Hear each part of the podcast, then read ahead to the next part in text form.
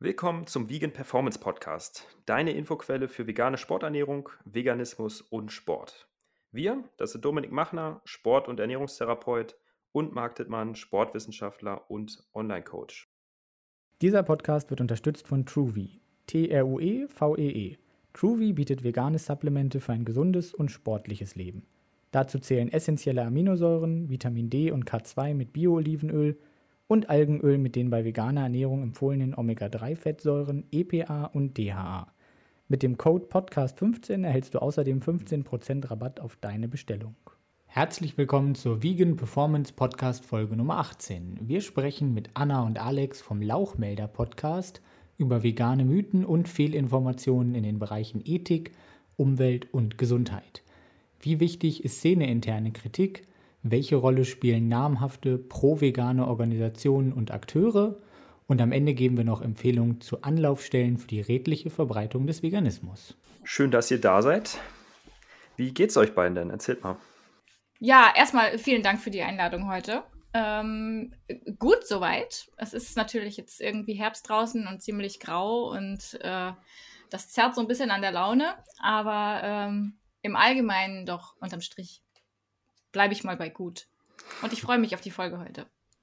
Ja, soweit auch ganz gut. Ähm, auch wenn natürlich jetzt irgendwie viel in der Welt passiert, was so ein bisschen an den Nerven zerrt. Ähm, aber dementsprechend immer noch soweit ganz gut. Meckern auf hohem Niveau, ne? Mit anderen im Vergleich.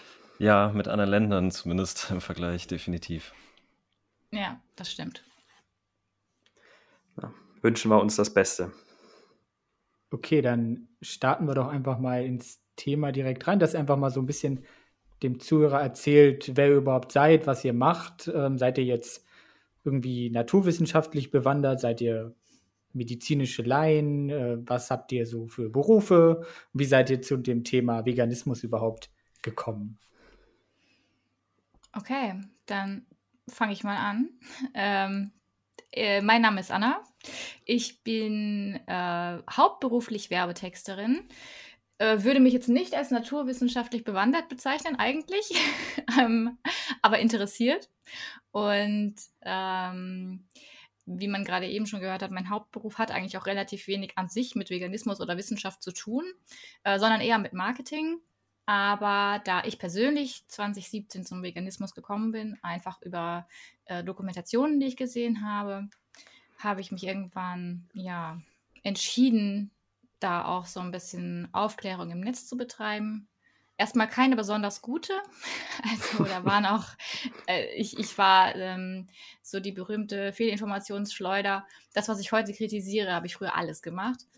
Und ähm, ja, mittlerweile äh, betreibe ich dann jetzt auch meinen zweiten Instagram-Kanal. Den ersten habe ich irgendwann dann eingemottet. Ähm, der jetzige heißt Face Palm Beach. Und da beschäftige ich mich mittlerweile tatsächlich auch hauptsächlich mit Veganismus und versuche das Ganze so ein bisschen auf eine rationalere Ebene zu stellen. Und irgendwann kam dann der Alex und meinte so, hey, was, wie wär's mit einem Podcast? Und dann haben wir den Lauchmelder gestartet. Aber jetzt äh, erzähl du erstmal vielleicht von dir.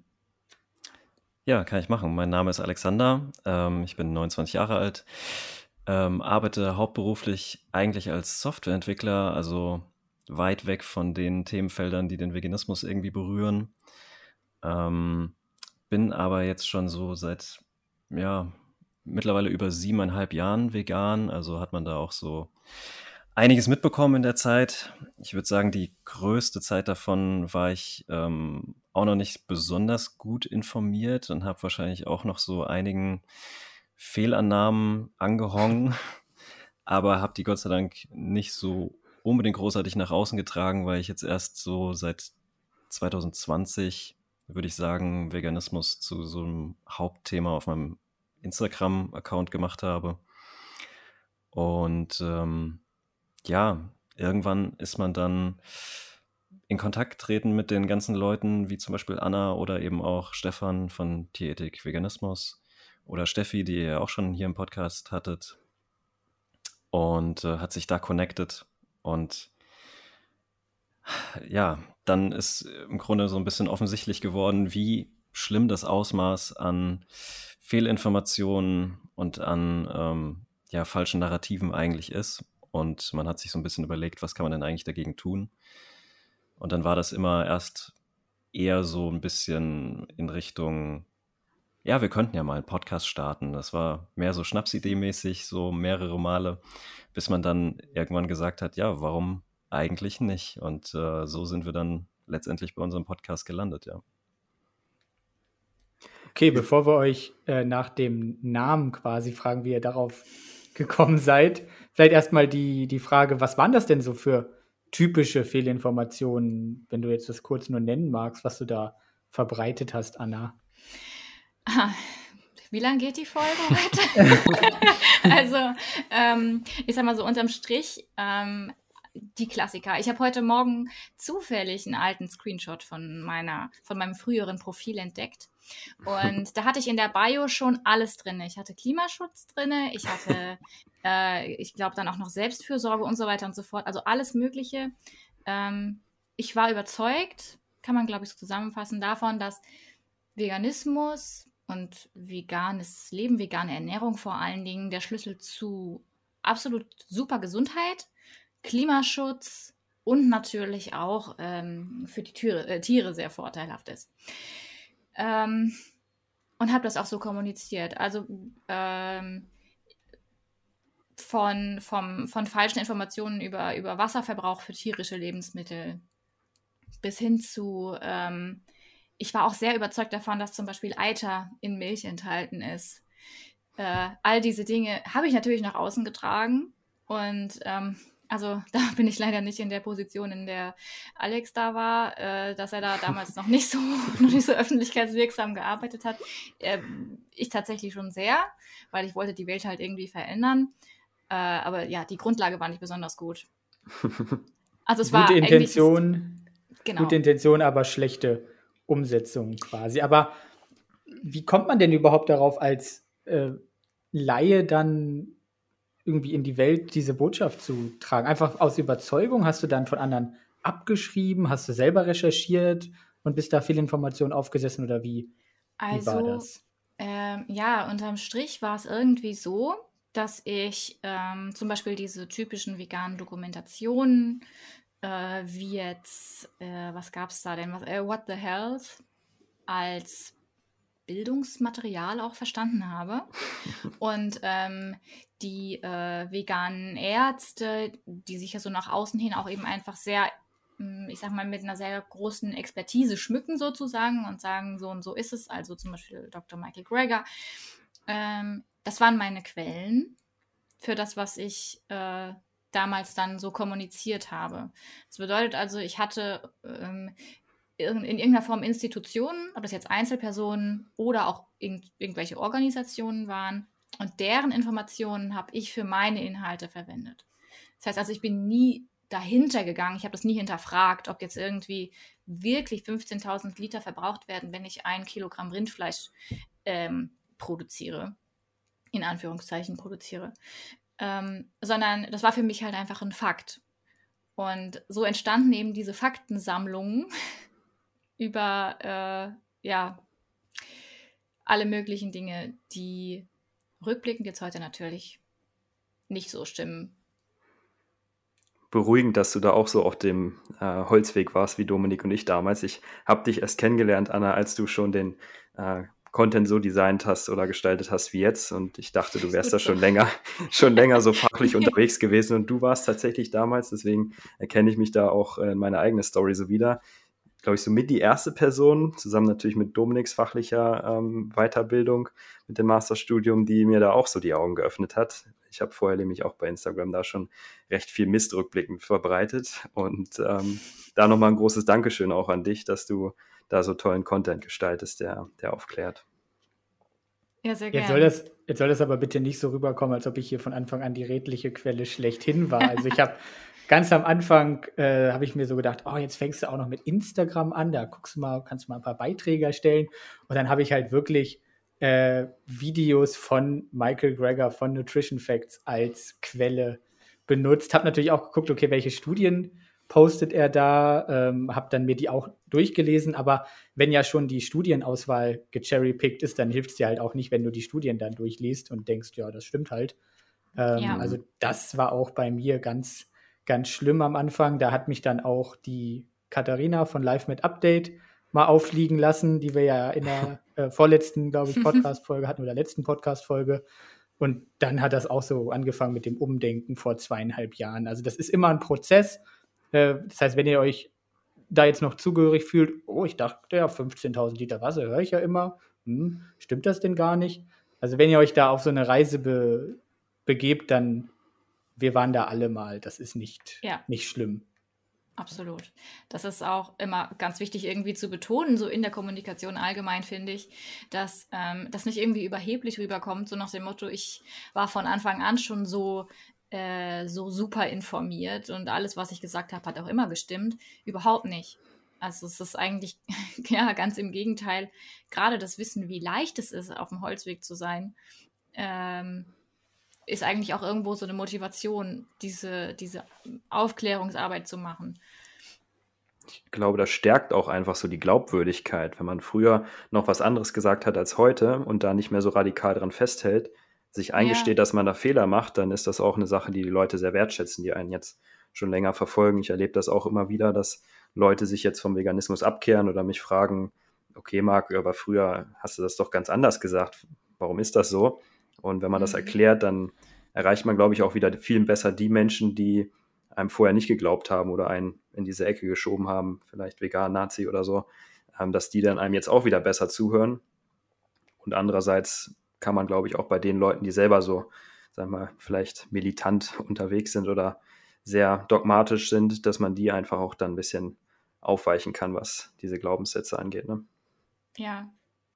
Und es hilft ja auch dabei, so die eigene Fehlerkultur irgendwie zu optimieren. Also ich sitze auch jetzt hier nicht heute in, in dieser Podcast-Folge und sage, jetzt weiß ich alles, sondern ich bin seitdem ähm, ich vor allen Dingen dann in Kontakt mit diesen anderen Menschen getreten bin, irgendwann, die Alex schon erwähnt hatte, ähm, mir meiner eigenen Fehlbarkeit sehr, sehr viel bewusster. Also ich bin eigentlich immer darauf vorbereitet, mich jetzt gerade geirrt zu haben und ähm, das äh, finde ich ehrlich gesagt ziemlich, ziemlich spannend, weil es früher nicht so war. Da war ich mir sehr, sehr sicher mhm. meiner Sache. Was war bei dir so der ausschlaggebende Punkt, der dich dann davon abgebracht hat, von dieser überzeugten Linie? War das irgendein Profil auch? War das ein Podcast oder wie kam das? Das war das war äh, Steffi, also wieder Steffi, die ähm, mir eine Einladung geschickt hatte, damals zu einem äh, Discord-Server von Selbstkritisch Vegan. Und äh, da bin ich dann damals hin, äh, nicht wissend, dass ich da eingeladen wurde, weil man sich einfach erhofft hat, dass ich aufhöre, das, das ganze Zeug zu erzählen, was ich erzählt habe. Und ja gut, ich habe mich dann dort auf diese Gespräche eingelassen und auf die Kritik eingelassen und ähm, habe dann einfach gemerkt, okay, du musst dich jetzt intensiver damit auseinandersetzen, wenn das, was du äh, da erzählst, wenn das auch Hand und Fuß haben soll am Ende. Und es ist mir eigentlich schon immer wichtig gewesen, dass ich keine Fake News verbreite. Ähm, ich wusste halt einfach nur nicht, dass es welche sind. So. Klassiker. Ja, ja also selbstkritisch vegan war das da zählt dann natürlich eine gewisse Intention auch zu, ähm, keine Fake News verbreiten zu wollen und sich selber kritisch zu hinterfragen. Also ja. man kann ja durchaus über Fehlinformationen stolpern und dem aufliegen, aber wenn man dann gezeigt bekommt, dass das falsch ist, dann muss man sich eben da ein bisschen ähm, umorientieren. Und die Fähigkeit haben aber auch, glaube ich, nicht alle, leider. Ja. Dieses, ähm, Selbstkritisch vegan, sorry, der Discord-Server, den gibt es jetzt schon länger eigentlich oder wurde der neu auferlegt? Den gibt es schon, schon länger. Also den, den, den gibt es auch schon oder gab es auch schon lange, bevor ich meinen äh, ersten Instagram-Account äh, gestaltet habe.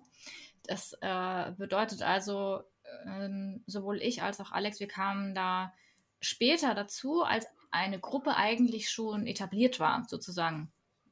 Und hm, die ähm, haben sich schon relativ früh einfach auch so mit einer selbstkritischen und kritischen Haltung gegenüber pro-veganen Argumenten eben auch ähm, ja, beschäftigt.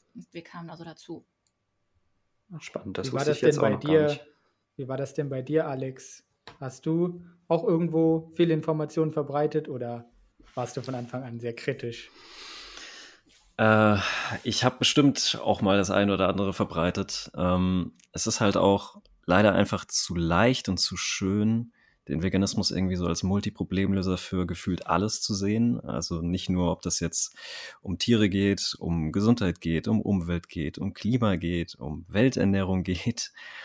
Ähm, und es gibt ja auch so viele Profile, die das eben genauso vermarkten. Und ähm, wenn man dann vielleicht auch irgendwann in dieser Vermarktung zu, zu tief drin hängt, wird es vielleicht umso schwieriger, dann noch kritikfähig zu sein.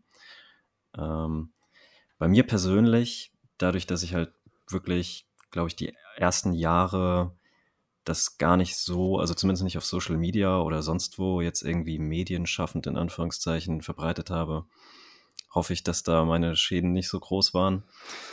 ähm, weil bei mir so das größte Umdenken kam tatsächlich, glaube ich, als ich dann wirklich auf Instagram auch auf die Kanäle dann von Anna und äh, von Tierethik Veganismus gestoßen bin. Ähm, also alleine was ihn angeht, was, was man da jetzt irgendwie lernen kann innerhalb kürzester Zeit, ist eben wirklich unfassbar. Ähm, ja, so war das bei mir. Du hast da eine weißere Weste in Bezug auf deine Vergangenheit. Hoffentlich. ja. Ja, wir hatten ja gerade schon den Podcast von euch angesprochen und da würde mich erstmal noch interessieren vorab, wie ihr überhaupt zueinander gekommen seid, ähm, dass ihr jetzt euch entschieden habt, den zu machen und auch wie ihr auf diesen interessanten Namen gekommen seid, den ihr gleich verraten dürft. ja, wie kamen wir denn eigentlich zueinander? Ist, ist eine gute Frage. Ähm, Müsste man sich jetzt ähm. nochmal zurückerinnern. Weißt du es noch? Ich weiß, dass ich dein Profil und eben das Profil von Tierethik Veganismus äh, schon äh, abonniert hatte und dass du dann irgendwann in den Stories mal auf den Discord-Server aufmerksam gemacht hast und darüber dann in den Discord-Server auch reingekommen bin. Ähm, ja, und dann hat man sich irgendwie darüber mehr connected und dann hat es wie gesagt, irgendwie so diesen Lauf genommen, dass es irgendwie von so einer Schnapsidee dann äh, zu einem wirklichen Projekt ja, geworden ist. Ja, ja, das stimmt. Das war irgendwie so ein, so ein schleichender Prozess, glaube ich. Also wir haben uns dann über den Discord-Server, da tauscht man sich ja sowieso regelmäßig aus. Und ähm, man erfährt dann auch, sag ich mal, so aus zweiter Reihe immer mal so ein bisschen was über den, über den anderen. Also was hat er jetzt für eine Einstellung, was habe ich für eine Einstellung und so weiter und so fort. Und da war dann irgendwann eigentlich relativ klar, okay, das, das könnte einfach passen für einen gemeinsamen Podcast, weil es ja ganz gut ist, wenn man da auch einem kommunikativ ähm, so in die gleiche Richtung denkt. Und ähm, ja, Alex war es eigentlich, der, glaube ich, regelmäßig dann diesen Podcast angesprochen hat und ich immer nur so, ja, ja, wäre eigentlich ganz cool. Und, und dann irgendwann so, ja, komm, okay, warum eigentlich nicht? Und dann ähm, haben wir irgendwie da, glaube ich, gar nicht mehr groß drüber nachgedacht, sondern es halt einfach umgesetzt. Ja. Ist jetzt keine besonders spektakuläre Geschichte irgendwie, aber ähm, ja. Der Inhalt soll ja überzeugend sein. genau, ja. Und zum Namen die Frage, wie seid ihr auf den gekommen? Das würde mich jetzt oder uns insbesondere wegen dem äh, Fitnessbezug natürlich interessieren, ob das eine Verbindung hat. Nee, tatsächlich gar nicht. Also das war wirklich einfach ein wildes Brainstorming, wo wir ganz viele Sachen auf der Liste hatten und ähm, ja, unter anderem. Was noch? Ja, unter anderem zum Beispiel auch tatsächlich Nestbeschmutzer, weil von Anfang an irgendwie so klar war, dass, dass wir da sehr viel Szene intern sozusagen kritisieren werden. Ähm, deswegen wäre das wahrscheinlich auch ein Name gewesen, der ganz gut gepasst hätte. Aber mit dem man den, ja, mit dem man dann vielleicht ein bisschen eingeschränkter gewesen wäre, was den, was den Inhalt angeht oder den Bezug zum Inhalt angeht. Ähm, also es hatte jetzt keinen Fitnessbezug, dass wir dann irgendwie auf Lauchmelder gekommen sind. Das, das war sowas, was im Laufe des Brainstormings dann irgendwie mit reingekommen ist und dann war das irgendwie ganz lustig, weil man mit Lauch so diese Verbindung zu Veganismus vielleicht hat und mit Melder irgendwie noch eine Verbindung zu Podcasting. Mhm. Und es war lustig und eingängig und dann hat es gepasst. Ja. Finde ich cool, war, die Idee. War so wie auch irgendwie so ein, so ein Prozess. Ich glaube, Lauchzeichen hatten wir auch erst noch, aber Lauchmelder ist dann definitiv irgendwie besser gewesen. Ja, Lauchmelder ist auf jeden Fall besser. ähm, das heißt, ich war jetzt immer in der Annahme, dass ihr auch mit Teil jetzt des Gründerteams von Selbstkritisch Vegan, von dem Verein irgendwie seid, was ja, glaube ich, auch korrekt ist, aber diese Idee, selbstkritisch vegan auch als Begriff, die gab es jetzt quasi vorher schon in Form dieses Discord-Servers. Könnt ihr da nochmal ein bisschen Aufklärung betreiben, auch wie es jetzt dazu kam, diesen Verein dann letztlich als angemeldeter Verein zu gründen, wie da so der aktuelle Stand ist, kann man da Mitglied werden, wie, wie sieht das aktuell aus? Mm, ja, also das, ähm, ich sag mal, Netzwerk oder dieser Zusammenschluss ähm, selbstkritisch vegan, den gibt es schon seit, seit ein paar Jahren. Und ähm, das waren eben zum Beispiel unter anderem TET Veganismus und auch Steffi, ähm, die sich da zusammengetan haben vor einer ganzen Weile schon. Das war aber eher so eine lose Geschichte. Also man hat sich da schon irgendwie vernetzt, unter anderem eben auch über diesen Discord-Server und vor allen Dingen auch YouTube, weil beide ja damals auch ähm, YouTube-Inhalte gestaltet haben und heute ja zum Glück auch beide wieder YouTube-Inhalte gestalten. Ähm, und das entwickelte sich dann so zu einem Projekt und zu einem Server, auf dem auch immer mehr Menschen eben einfach da waren und irgendwann dann auch ich. Und irgendwann später dann auch Alex. Also wir waren dann so im Laufe der Zeit einfach so eine Gruppe, wo man gemerkt hat, okay, wir verstehen uns äh, gut und ähm, es macht irgendwie so Spaß miteinander. Also, weil wir auch diesen, diesen Frust natürlich der entsteht, wenn man, wenn man Aufklärung im Internet betreibt und wenn man sich ständig mit Fehlinformationen beschäftigt, den konnten wir halt irgendwie so miteinander kanalisieren und ähm, kompensieren. Mit sehr, sehr viel Humor irgendwie auch. Und dann hatte Steffi irgendwann die Idee, okay, ja, äh, gründen wir doch vielleicht einen Verein. Das macht uns ähm, in vielerlei Hinsicht vielleicht etwas handlungsfähiger, weil wir in der Außenwirkung dann natürlich auch etwas anders dastehen. Und ähm, dann vielleicht auch einfach so als Akteur anders wahrgenommen werden. Und dann haben wir uns getroffen im August 2022 in äh, Würzburg. Hatten wir also quasi so das erste Treffen im realen Leben, alle miteinander und haben dann an diesem Tag auch den Verein gegründet. Und ähm, ja, seitdem äh, ist, äh, ist dieses Projekt gestartet. Ähm, ein eingetragener Verein ist es noch nicht. Wir warten noch, also zum jetzigen Zeitpunkt noch auf die, äh, auf Post vom Registergericht in Regensburg. Das wird vielleicht auch noch ein bisschen dauern. Keine Ahnung, wie schnell die Mühlen da malen. Aber wir sind trotzdem ein vollwertiger Verein. Nur fehlt eben dieses EV zum jetzigen Zeitpunkt noch. Das ist aber nicht schlimm. Wir sind eigentlich trotzdem handlungsfähig, so als Zusammenschluss. Ähm, deswegen kann man jetzt auch schon Mitglied werden. Das ist äh, soweit alles möglich. Das funktioniert am besten über unseren Discord-Server oder eben auch, äh, indem man einen von uns über Instagram oder irgendeinen anderen Kanal, wo man uns eben so findet, äh, kontaktiert. Und ähm, ja, wir versuchen gemeinsam irgendwie ja, uns gegenseitig den Rücken zu stärken und in, mit diesem neuen, mit in dieser neuen Form eines Vereins auch ähm, mehr Projekte irgendwie zusammen stemmen zu können. Also das heißt, wir haben eigentlich recht viele Ideen irgendwie, was noch, was noch gut und sinnvoll wäre, wie eben so zum Beispiel so ein eigenes Wikipedia, also sprich ein, hm. eine, veganes, eine, eine vegane Form von Wikipedia, wo eben auch jeder, der sich irgendwie informiert, einfach ähm, im Internet draufgehen kann und sagen kann, ich möchte jetzt wissen, ob wirklich 15.000 Liter Wasser verbraucht werden. Und dann findet er da einen Artikel, der ihn quasi informiert mit Quellen und allem. Das wäre jetzt so ein Projekt, was wir zum Beispiel gern zusammen umsetzen möchten, was auch tatsächlich schon angefangen wurde und jetzt dann hoffentlich weitergeführt wird. Ja. Habt ihr auch schon mal daran gedacht, äh, weil das war mir jetzt als Idee gekommen, aber man hat mal natürlich Ideen nicht äh, alleinig. Als ich diesen Vogue-Artikel jetzt wieder gelesen habe, wo da natürlich wieder kompletter Unsinn drinsteht, dass man irgendwie auch ähm, anbietet, wenn irgendwer über Veganismus berichten will, dass dann quasi durch den Verein entsprechende Experten kontaktiert werden oder dass der Verein selber da quasi eine Art Fact-Check macht, äh, da irgendwie irgendwas anbietet, sodass einfach mehr äh, redliche Informationen über den Veganismus auftauchen. Wäre das auch noch irgendwas, was so mal als Idee im Raum stand? Weil das fände ich persönlich, glaube ich, recht, recht gut. Ja, auf jeden Fall. Also im Grunde genommen sind wir alle ja schon schon seit, seit langem, schon auch vor der Gründung des Vereins, gerne Ansprechpartner für jeden, der irgendwie eine Frage hat und der auch die eigenen Inhalte irgendwie mal, der sagt, ah, könnt ihr da mal drüber schauen. Ähm, das war schon immer möglich und ich gehe stark davon aus, dass es auch weiterhin möglich sein soll und hoffentlich auch wird und dass wir da auch nach außen hin das vielleicht ein bisschen mehr so darstellen können, dass wir halt wirklich Anlaufstelle auch sein wollen für solche Themen in der Hoffnung, dass die Leute sich da noch an uns wenden.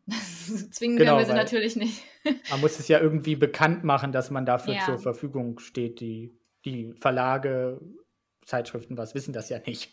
Ja, genau. Also das, das ist dann auch noch so eine Aufgabe, die im Grunde genommen ansteht, so nach außen hin erstmal zu sagen, hey, hallo, uns gibt's auch. Mhm.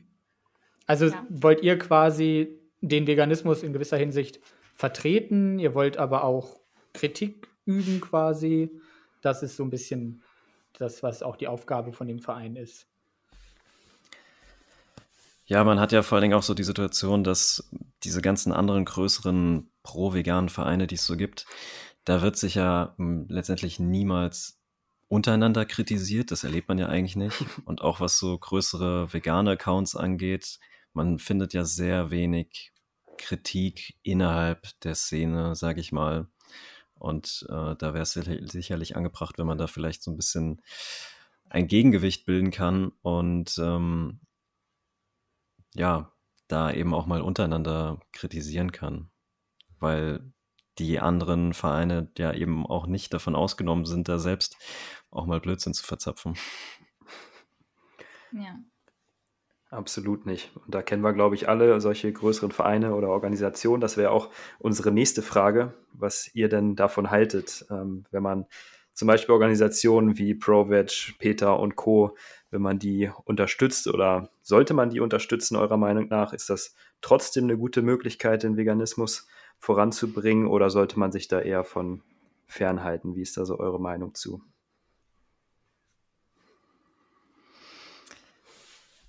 Ähm, ich bin da zwiegespalten, würde ich sagen. Ähm, ich glaube, es gibt auch Organisationen, die ein sehr positives Beispiel sind. Ich würde da zum Beispiel Animal Equality nennen oder Soko Tierschutz. Das sind wirklich so Vereine, die ja sich eben auch auf das ethische Anliegen konzentrieren. Ähm, und die allermeisten Fehlinformationen, die so verbreitet werden, sind ja eben auch abseits des eigentlichen Anliegens des Veganismus, weil dann eben halt noch irgendwie Umwelt und Gesundheit und so weiter mit reingebracht werden und man irgendwie versucht, mit, mit allen Log-Angeboten sozusagen die Leute irgendwie auch zum Verein natürlich zu führen ähm, und andere Vereine da vielleicht versuchen, ein sehr großes Spektrum abzudecken und leider dann eben auch mit sehr viel, ja, nicht wirklich richtigen Informationen locken. Das heißt, es gibt positive Beispiele, es gibt aber auch negative Beispiele. Ähm, und so viel auf der einen Seite vielleicht auch für Tiere getan wird, so viel Schaden wird auf der anderen Seite vielleicht mit diesen ganzen Fehlinformationen auch wieder angerichtet. Ja, ja. Habt ihr ein konkretes Beispiel für so einen Schaden, der dabei entstehen könnte, wenn man jetzt so einen Verein unterstützt, der ja sich auch auf andere Argumente zum Beispiel beruft. Ich denke da ähm, an Anonymous for the Voiceless zum Beispiel, die hatten auch lange Zeit Gesundheit als Argument für den Veganismus, für ihren Aktivismus mit dabei und haben das, wenn ich mich richtig erinnere, ähm, vor einem Jahr oder vor zwei Jahren rausgenommen aus der Agenda. Andere haben es immer noch gezielt drin. Ähm, ja, könnt ihr da noch mal so ein bisschen was ähm, vertiefen? Ja, bei Anonymous for the Voices war es ja quasi so, dass sie das auch im Logo so mit drin hatten, mit äh, Animals, dann Environment, glaube ich, und Health. Und das haben sie dann irgendwann aus diesem Logo halt rausgekattet, weil sie gesagt haben, sie wollen sich nur noch auf die Tiere konzentrieren, was letztendlich ein sehr ähm, positiver, ähm, ja, eine sehr positive Tat war, Also an sich ist es ja auch gar nicht so schlecht, einen größeren Verein oder eine größere Organisation zu unterstützen, weil die eben diese Reichweite schon haben. Und die brauchen wir ja auch, um eben ähm, öffentlichkeitswirksam darauf aufmerksam zu machen, dass wir eben dann ein, ein Gerechtigkeitsproblem haben im Umgang mit Tieren und äh, dass wir dann äh, ganz viel Ausbeutung haben und Grausamkeit. Und das muss man natürlich auf breiter Fläche kommunizieren können. Ähm, das Problem ist natürlich, dass man die Zielgruppe, je, je kleiner man eben diesen Kreis macht, also wenn man zum Beispiel Health aus dem Logo cuttet, dann verkleinert man auch seine Zielgruppe. Klar, weil viele eben über die Gesundheitsaspekte ähm, natürlich sich auch interessieren, weil das ein persönliches Anliegen ist. Ähm, aber wie man eben sieht, auch an dem, was du ja gerade gesagt hast, Alex, also es ist ja möglich, dass sich auch die großen Organisationen ein bisschen neu ausrichten und sagen, hey, okay, jetzt konzentrieren wir uns mal nur noch auf die Tiere und lassen mal diesen Gesundheitsaspekt weg. Ich äh, halte nichts davon, diese großen Organisationen irgendwie zu bekämpfen, weil ähm, die auch alle mit Enthusiasmus und Motivation und ich denke auch mit einem wirklich ehrlichen Interesse agieren. Und ähm, teilweise halt wirklich einfach die Information fehlt und die gilt es nachzureichen. Also für mich wäre einfach eher so eine Kooperation interessant. Also wirklich eher eine bessere Fehlerkultur und ähm, vorzuleben, dass es okay ist, wenn man sich auch mal irrt, weil man es korrigieren kann im Nachhinein und weil man dadurch eigentlich auch nur besser werden kann langfristig. Ähm, deswegen würde ich gar nicht sagen, ich halte jetzt nichts von diesen Organisationen. Da hat jede irgendwie auch teilweise so ihre, ihre positiven Seiten.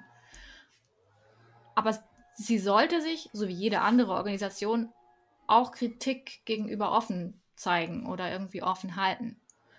Und ich glaube, das wäre schon irgendwie ein, ja, ein massiver Gewinn, weil, so wie es jetzt ist, gibt es da natürlich sehr, sehr viel Missinformation. Hm. Oft auch nicht beabsichtigt. Es wäre ja auch gar nicht so schlimm, irgendwie ähm, Gesundheitsthemen oder Umweltthemen oder sowas noch mit aufzunehmen in das, was man so behandelt, weil teilweise ist das ja auch wirklich relevant. Also man will ja zum Beispiel auch, dass sich die Leute wirklich gesund vegan ernähren, dass sie wissen, wie sie das umsetzen oder umzusetzen mhm. haben.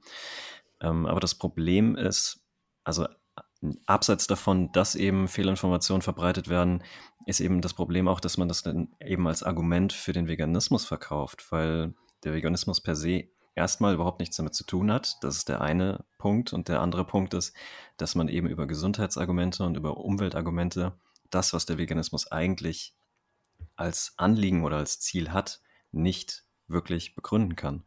Das heißt, wenn man diese ganzen Sachen dann eben immer dementsprechend verkauft, dass das alles irgendwie Gründe für den Veganismus sind, das ist dann eben auch das Problem. Ja. Ich habe jetzt neulich bei Instagram mit einer gesprochen, die sich von diesem Vogue-Artikel zum Beispiel auch sehr angesprochen gefühlt hat. Und die hatte dann ernsthaft nachgedacht, vegan zu werden. Und nachdem ich ihr dann ein bisschen erklärt habe, dass halt ein Großteil davon, sagen wir mal, positiv ausgedrückt äh, unbelegt ist, was da stand oder mhm. irreführend mhm. ist, ähm, ist sie dann halt wieder davon abgekommen. Da könnte man jetzt natürlich sagen, okay, da haben wir eine Veganerin verloren quasi, aber die Frage ist ja auch, ob die nicht sowieso dann früher oder später den Veganismus wieder aufgegeben hätte ähm, und so einfach dann zumindest ehrlicherweise erkannt hat, dass sie aus den Gründen, warum sie es gemacht hätte, dann eben vielleicht nicht machen sollte. Wie steht ihr dazu? Ja, wir haben ja zu Genüge schon irgendwelche Videos von Ex-Veganern, die dann eben meistens gesundheitlich motiviert waren und dann vielleicht irgendwann gemerkt haben, die ganzen Effekte, die mir da versprochen wurden, das ist doch irgendwie alles nicht eingetreten. Oder das waren eben allgemein Leute, die versucht haben, optimale Gesundheit durch ihre Ernährung zu erreichen und dann sowieso schon von Ernährungsform zu Ernährungsform, was der Veganismus ja nicht ist, gesprungen sind und dann irgendwann bei veganer Ernährung gelandet sind. Ähm, das kann auch eben sehr problematisch werden, weil wir sehen, wenn sich diese ganzen Leute und teilweise sind das ja dann auch Prominente, dann wieder davon abwenden und irgendwelche Videos produzieren, dass das irgendwie alles Quatsch war oder dass sie dann total krank geworden sind durch den Veganismus, weil sie vielleicht auch irgendwie gedacht haben, äh, rohvegan oder nur noch Bananen essen oder Saftkuren und äh, Wasserfasten und sowas, das, das ist es jetzt auch alles irgendwie, dann kann das eben auch wieder eine sehr negative Wirkung haben.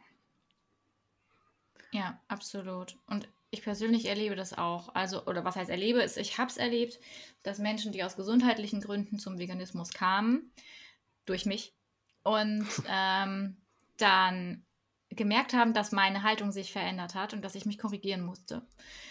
Die waren dann wieder weg. Die haben gesagt, okay, also wenn das, was du mir erzählt hast, nicht gestimmt hat, dann lasse ich das jetzt auch wieder. Und äh, ja, es ist natürlich schön, Menschen äh, irgendwie aufmerksam zu machen auf den Veganismus, aber wir müssen natürlich auch irgendwo intrinsisch, sage ich mal, ähm, eine Überzeugung schaffen, beim Veganismus zu bleiben und auch bei dem, was der Veganismus ist. Und wir sprechen halt einfach viel zu wenig darüber, was Veganismus eigentlich ist, weil es auch ganz oft eben zu einer Ernährungsform gemacht wird von den verschiedenen Akteuren. Es geht eigentlich, gib mal vegan irgendwo ein und du bekommst eigentlich fast nur Essen.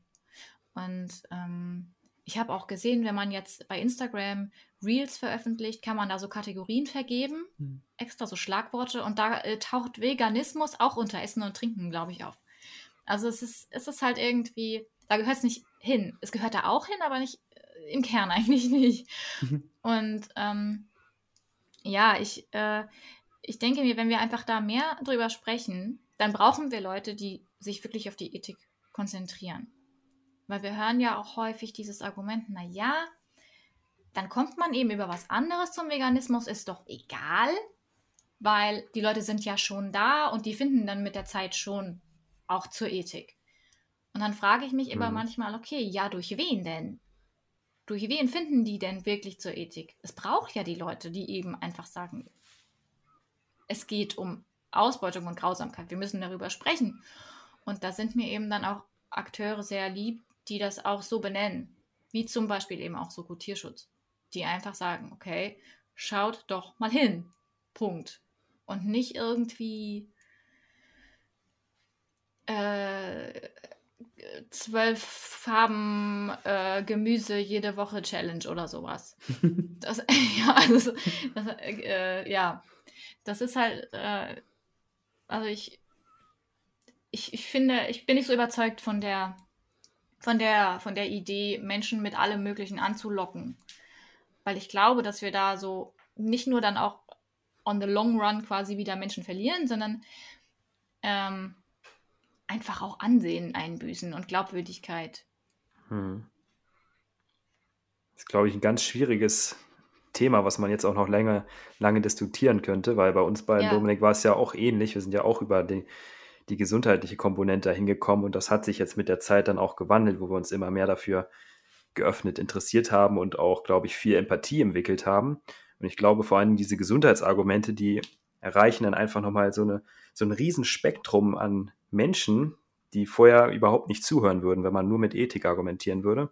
Ja. Wenn man es die schafft, über einen längeren Zeitpunkt dann auch für diese ähm, ethischen Themen zu begeistern, wie es dann bei uns auch durch Zufall oder durch die Konfrontation mit diesen Inhalten passiert ist, wäre das ja letztlich dann auch wieder schön, wenn man aber auch erkennt, dass diese Argumente, für die man vorher vegan geworden ist, eben nicht haltbar sind. Ne? Das ist ein Weg, den man erstmal so gehen muss. Und deswegen hatten wir uns vor ein paar Monaten auch die Frage gestellt, wo wir auf der Messe waren, auf der Veginale in, äh, in Hannover war das. Ähm, da hatten wir dann auch nochmal mit ProVeg gesprochen. Ich hatte mich dann zu dem Zeitpunkt dafür entschieden, dann auch doch bei ProVeg ja, Mitglied zu werden, beziehungsweise dafür ähm, bei denen zu spenden. Und hatte eben auch diese Diskussion mit Dominik und ähm, hatten dann auch ja im Vorfeld hier für diese Podcast-Folge das nochmal so mit aufgegriffen, weil wir eben uns auch gedacht haben, dass ihr beiden da auch gute Diskussionspartner für das Thema seid. Ja, also wie gesagt, be bekämpfen, ich glaube nicht, dass wir innerhalb der veganen Szene wirklich Grabenkämpfe so äh, gebrauchen können. Das äh, kostet einfach sehr, sehr viel Zeit und sehr, sehr viel Nerven. Aber es kostet auch sehr, sehr viel Zeit und sehr, sehr viel Nerven, eben diese ganzen Fehlinformationen zu korrigieren. Und nicht gehört zu werden, kostet vor allen Dingen Nerven. Und deswegen ist es natürlich gut, in den direkten Austausch zu gehen. ich persönlich bin jetzt nicht Mitglied äh, in anderen äh, Organisationen, veganen Vereinen und so, außer natürlich jetzt bei Selbstkritisch Vegan. Ähm, aber wie gesagt, also ich weiß nicht, ob es blauäugig ist, aber meine persönliche Hoffnung ist einfach noch, dass wir so einen, auch einen Kommunikationswandel vielleicht so ein bisschen ja, anregen können. Bei vielen. Ich habe da bei ProVeg auch den Eindruck, dass es genauso ist wie bei vielen anderen. Einfach viel Enthusiasmus dabei, viel Motivation, auch gute Gedanken, was jetzt Ethik angeht, aber eben auch diese Unwissenheit im Bereich Umwelt und Gesundheit. Und dann nimmt man das einfach so mit auf die Agenda, übernimmt Sachen, die man da gelesen hat, weil es eben gutes Marketing ist. ist. Du hast ja auch mal einen Beitrag dazu gemacht, Anna, den fand ich übrigens auch sehr, sehr spannend als Hintergrund mal dafür, warum das wahrscheinlich auch so viele machen. Und wenn die dann aber doch mittel- und langfristig hoffentlich dafür offen sind, das auch so ein bisschen zu ähm, relativieren, einzuschränken, weil, wie Alex das so schön gesagt hat, man darf ja durchaus über Gesundheit und Umwelt sprechen, aber das eben nicht als Grund ähm, vermarkten, vegan zu werden, sondern eben das mit zu berücksichtigen. Und das ja. finde ich, glaube ich, wichtig an der Stelle. Also um das Thema dann so ein bisschen abzuschließen, würdet ihr sagen, so Kritik ist schon wichtig innerhalb der veganen Szene. Man muss es jetzt nicht komplett eskalieren lassen, nicht komplett übertreiben, aber so ein bisschen ist das schon auch notwendig, damit man auch einfach ähm, keine Angriffsfläche nach außen vielleicht bietet, weil es ja genug Leute gibt, die auch dem Veganismus jetzt eher negativ gegenüberstehen. Wie seht ihr das? Ja, die Frage ist natürlich auch, ähm, ob man diese Kritik überhaupt verhindern kann, weil wenn sie halt nicht von innerhalb kommt, dann wird sie von außerhalb kommen. Und das sehen wir auch schon zu Genüge, dass diese pro-veganen Dokumentationen irgendwie in Essays auseinandergenommen werden und dass des Häufigeren irgendwelche ähm, Artikel auch erscheinen, die dann wieder irgendwas vermeintlich pro-veganes auseinandernehmen. Das heißt, die Kritik ist ja sowieso schon da. Die Frage ist nur, ähm, wird sie nicht vielleicht besser angenommen, wenn sie eben von innerhalb kommt, als wenn sie dann von, von außerhalb kommt und dann irgendwie wahrgenommen wird als Kritik von Gegnern des Veganismus sozusagen. Und je größer dieses ganze Thema wird, desto mehr wird das auch nur werden. Das heißt, es ist tatsächlich auch irgendwie so ein bisschen eine Notwendigkeit, um die Glaubwürdigkeit des Anliegens zu erhalten, dass man da tatsächlich an manchen Stellen vielleicht ein bisschen aufräumt, ja. Ja, definitiv, weil wir bewegen uns ja mit dem Veganismus auch in einem Feld, in dem es um wirtschaftliche Interessen geht. Und ähm, also es sind ja sehr viele Konsumentscheidungen, die man anders trifft, wenn man vegan lebt. Und natürlich auch nicht zugunsten von Akteuren, die eigentlich gerne möchten, dass man weiter so konsumiert, ja, wie bisher. Und das sind natürlich auch äh, große Gruppen mit vielen Interessen. Und natürlich nutzen die die Chance und irgendwann auch wahrscheinlich so gut wie jede Chance ähm, aufzuzeigen, wo Lücken übrig sind in der Kommunikation. Und zum jetzigen Zeitpunkt ist die vegane Szene da sehr angreifbar. Also ähm, da gibt es ganz, ganz viele Punkte, wo man einhaken kann und immer und immer wieder. Und ja, dann die Glaubwürdigkeit einfach auch wirklich so ein bisschen demontieren kann. Und äh, deswegen bin ich da auch absolut bei Alex. Es ist gut, wenn wir das selbst machen und uns da auch stärken. Mhm. Gegenseitig. Ich könnte mir vorstellen, dass jetzt viele unserer Zuhörenden sich fragen, was sind denn konkret die Argumente, die ihr jetzt entkräften würdet im Bereich Umwelt und Gesundheit. Viele haben vielleicht eine gewisse Offenheit, denken jetzt an diejenigen, die im Zusammenhang mit der veganen Ernährung sich so Pommes vegan-like ernähren. Aber die Kritik soll ja doch auch umfassender sein. Deswegen so im Bereich der Umwelt zum Beispiel auch. Was würdet ihr denn da so für Top-Mythen sehen? Sag mal, habt ihr vielleicht drei Stück, die ihr nennen könntet, die verbreitet werden in der veganen Szene, die aber nicht stimmen? Ja, also da wäre einmal natürlich das, was ich jetzt vorhin schon angesprochen hatte, 15.000 Liter Wasser für ein Kilogramm Rindfleisch. Der Wasserverbrauch wird einfach oft verzerrt dargestellt, insofern als dass ähm, Menschen nicht berücksichtigen an der Stelle, dass eben es auch sowas wie Kreisläufe gibt, natürliche. Das bedeutet also, wir haben von diesen 15.000 Liter Wasser, um jetzt mal bei diesem Beispiel zu bleiben, über 14.000 ähm, sind Regenwasser und Bodenfeuchte und die gehen nicht einfach verloren. Also wir haben sehr, sehr viel weniger Wasser, das verbraucht wird. ähm, oder tatsächlich verloren ist am Ende, verschmutzt und äh, unbrauchbar. Ähm, und das wäre jetzt zum Beispiel so der erste Umweltmythos, der mir einfallen würde, der wirklich überall ist und auch wirklich gut sieht aufgrund der großen Zahl, aber halt einfach äh, nicht stimmt, ja. Da gibt es dann ja auch so schöne Beispiele, irgendwie ein Burger essen oder ja, genau. keine Ahnung, 20 Mal duschen oder so. Ja, Sowas richtig. verbreitet sich natürlich bei Insta auch total super. Äh, das ist aber dann einfach äh, irreführend an den Haaren herbeigezogen. Richtig, richtig, ja. Möchtest du den nächsten machen, Alex? Ja, ähm, so ein weiterer Punkt wäre halt eben, dass man äh, CO2 bzw. Kohlenstoff, dass es da eben einen Unterschied macht, ob das innerhalb oder außerhalb des Kohlenstoffkreislaufs ist und dass es eben in vielen Bereichen so behandelt wird, als wäre das das Gleiche, ob man jetzt fossile Brennstoffe verbrennt und damit eben CO2, das eigentlich gebunden vorlag unter der Erde, was dann eben erst hervorgeholt wird und dann verbrannt wird und dadurch dem CO2, das in der Atmosphäre ist, neu hinzugefügt wird, dass das irgendwie das gleiche wäre, als wenn Kühe pupsen, die im Grunde eigentlich nur Kohlenstoff wieder abgeben können, den sie vorher durch ihre Ernährung aufgenommen haben. Dass das eben ein großer Unterschied ist, ob wir die Menge, die in diesem Kreislauf vorhanden ist, ob wir die dadurch erhöhen oder eben nicht erhöhen. Natürlich sind Kühe jetzt zum Beispiel dann in der Lage, diesen Kohlenstoff dann noch in zumindest zeitweise klimaschädlichere Gase, also Methan, umzuwandeln. Natürlich hat das Effekte, aber die größten Effekte, die da schädlicher Natur wären, sind nicht die Tiere an sich, weil wir betrachten ja zum Beispiel auch nicht alle wildlebenden Tiere irgendwie als äh, klimaschädlich, sondern die schädlichsten äh, Aspekte der Tierhaltung sind eben, wenn zum Beispiel dafür Wälder gerodet werden oder der, der ganze ähm, CO2-Ausstoß, der auch bei der Produktion dann anfällt. Ja, der Energieverbrauch vor allen Dingen eben auch. Ja, so ein dritter Punkt im, in, äh, in Bezug auf Umwelt wäre auch, dass Tiere eben immer ähm, Kalorien verschwenden. Das bedeutet also, dass man alles im Grunde genommen, was angebaut wird, ja eigentlich auch äh, äh, dem, dem Menschen äh, zu essen geben könnte und äh, dass deswegen das ja äh, total ineffizient ist. Es ist richtig, dass vieles, ähm, was heute so an Tierprodukten zu, äh, zu kaufen gibt und sowas, dass das ineffizient produziert wird. Also wir haben immer noch einen hohen ähm, Verbrauch von zum Beispiel Getreide, das Menschen eigentlich essen könnten für weniger. Also das, ist, das muss man nicht bestreiten. Es ist nur nicht auf diesem hohen Level wie das oft äh, kommuniziert wird. Und ähm, wir haben, und darauf muss man dann letztlich auch immer mal wieder hinweisen, die Möglichkeit, Tiere so auszubeuten, dass äh, die ein Kalorienplus dabei erzeugen.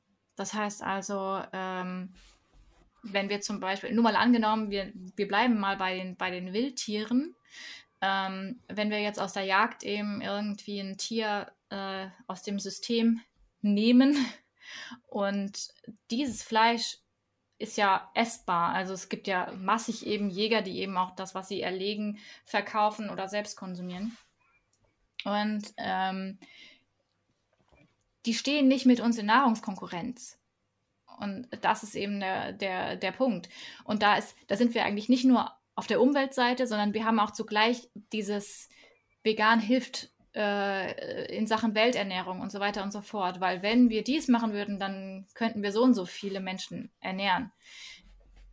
Tiere kann man so ausbeuten, dass da ein Kalorienplus entsteht, was letztlich sogar für die Welternährung am Ende gut wäre.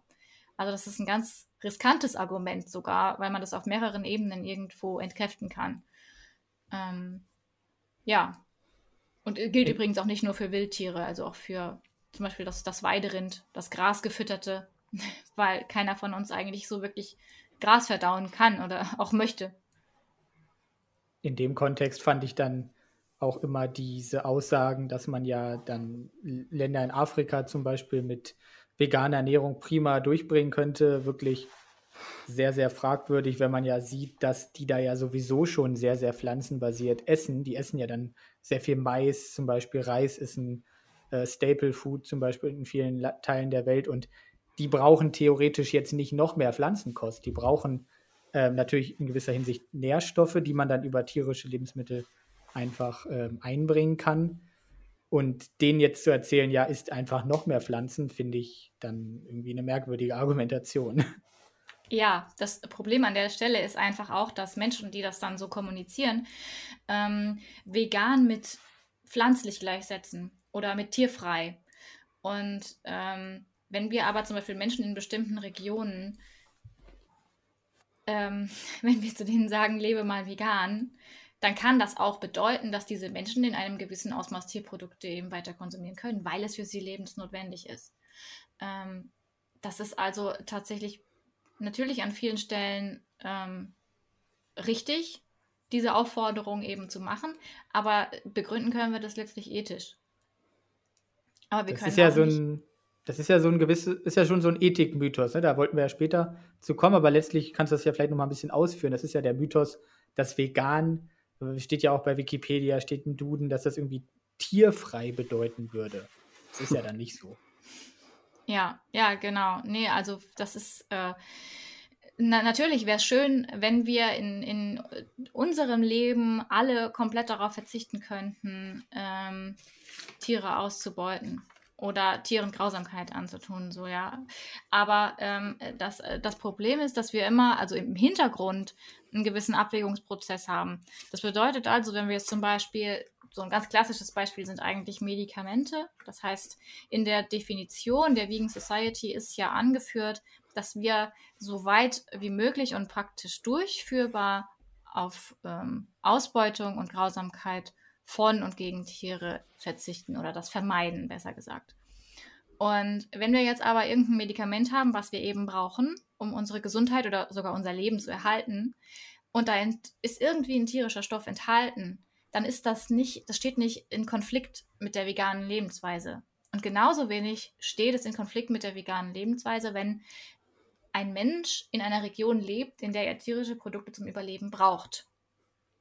Dass das hier in unserer westlichen Welt, sage ich mal, in der Gesellschaft, in der wir hier leben, mit unseren Möglichkeiten, dass das hier extrem selten der Fall ist und dann sich wirklich vielleicht am Ende nur ähm, gesundheitlich begründen lässt, dass jemand noch auf tierische Produkte zurückgreift. In Ausnahmefällen so. Da, ähm, daran besteht jetzt wiederum auch kein Zweifel. Aber es ist halt nicht so einfach. Vor allen Dingen, wenn man das Ganze irgendwie so zu einer globalen Wahrheit machen möchte, dass wir alle nur noch Pflanzen essen sollten. Das ähm, funktioniert nicht und das ist auch gar nicht, das, das ist im Veganismus auch gar nicht enthalten, diese Aufforderung. Also vegan bedeutet dann in dem Sinne nicht tierfrei ähm, und äh, bedeutet ja dann zum Beispiel auch nicht, dass wir ohne eine Nutzung auskommen, die aber dann zum Beispiel gerecht sein könnte. Es geht ja um Ausbeutung, es geht ja um ungerechte Nutzung. Habe ich das dann richtig verstanden?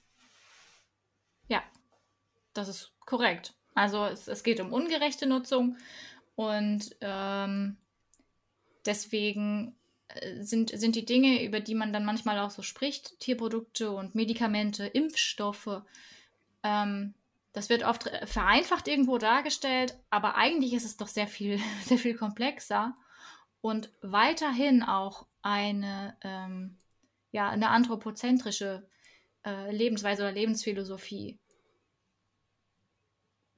Mhm. Damit ist auch nicht jeder, ist auch nicht jeder Tierrechtler so richtig einverstanden, dass wir zum Beispiel sagen, ja, manchmal kann ein Tierversuch, wenn alles alternativlos ist und sowas, können wir das trotzdem irgendwo rechtfertigen. Aber, Wie jetzt ähm, zum Beispiel bei der Impfstoffproduktion.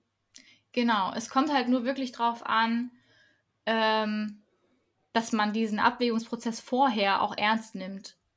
Also wenn ich jetzt, wenn ich ihn nicht ernst nehme, dann könnte ich auch meine irgendwelche Urlaubsausnahmen, äh, den Käse am Buffet rechtfertigen und sagen, ja, soweit war es mir jetzt nur möglich.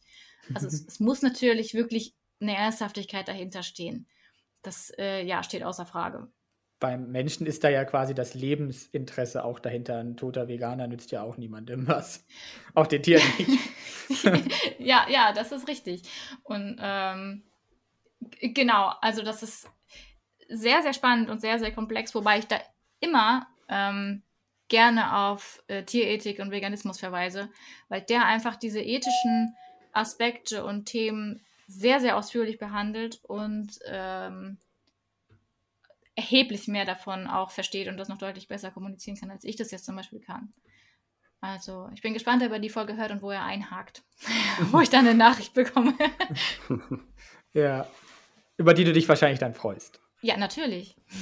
Kritik ist ein Geschenk. okay, nee, was ja. gibt es denn noch für Ethikmythen?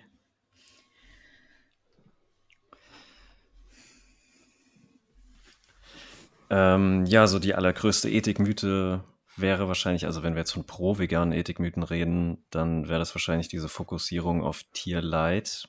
Das ist ja letztendlich das, was man im Grunde irgendwie überall hört, dass es beim Veganismus um Tierleid gehen würde.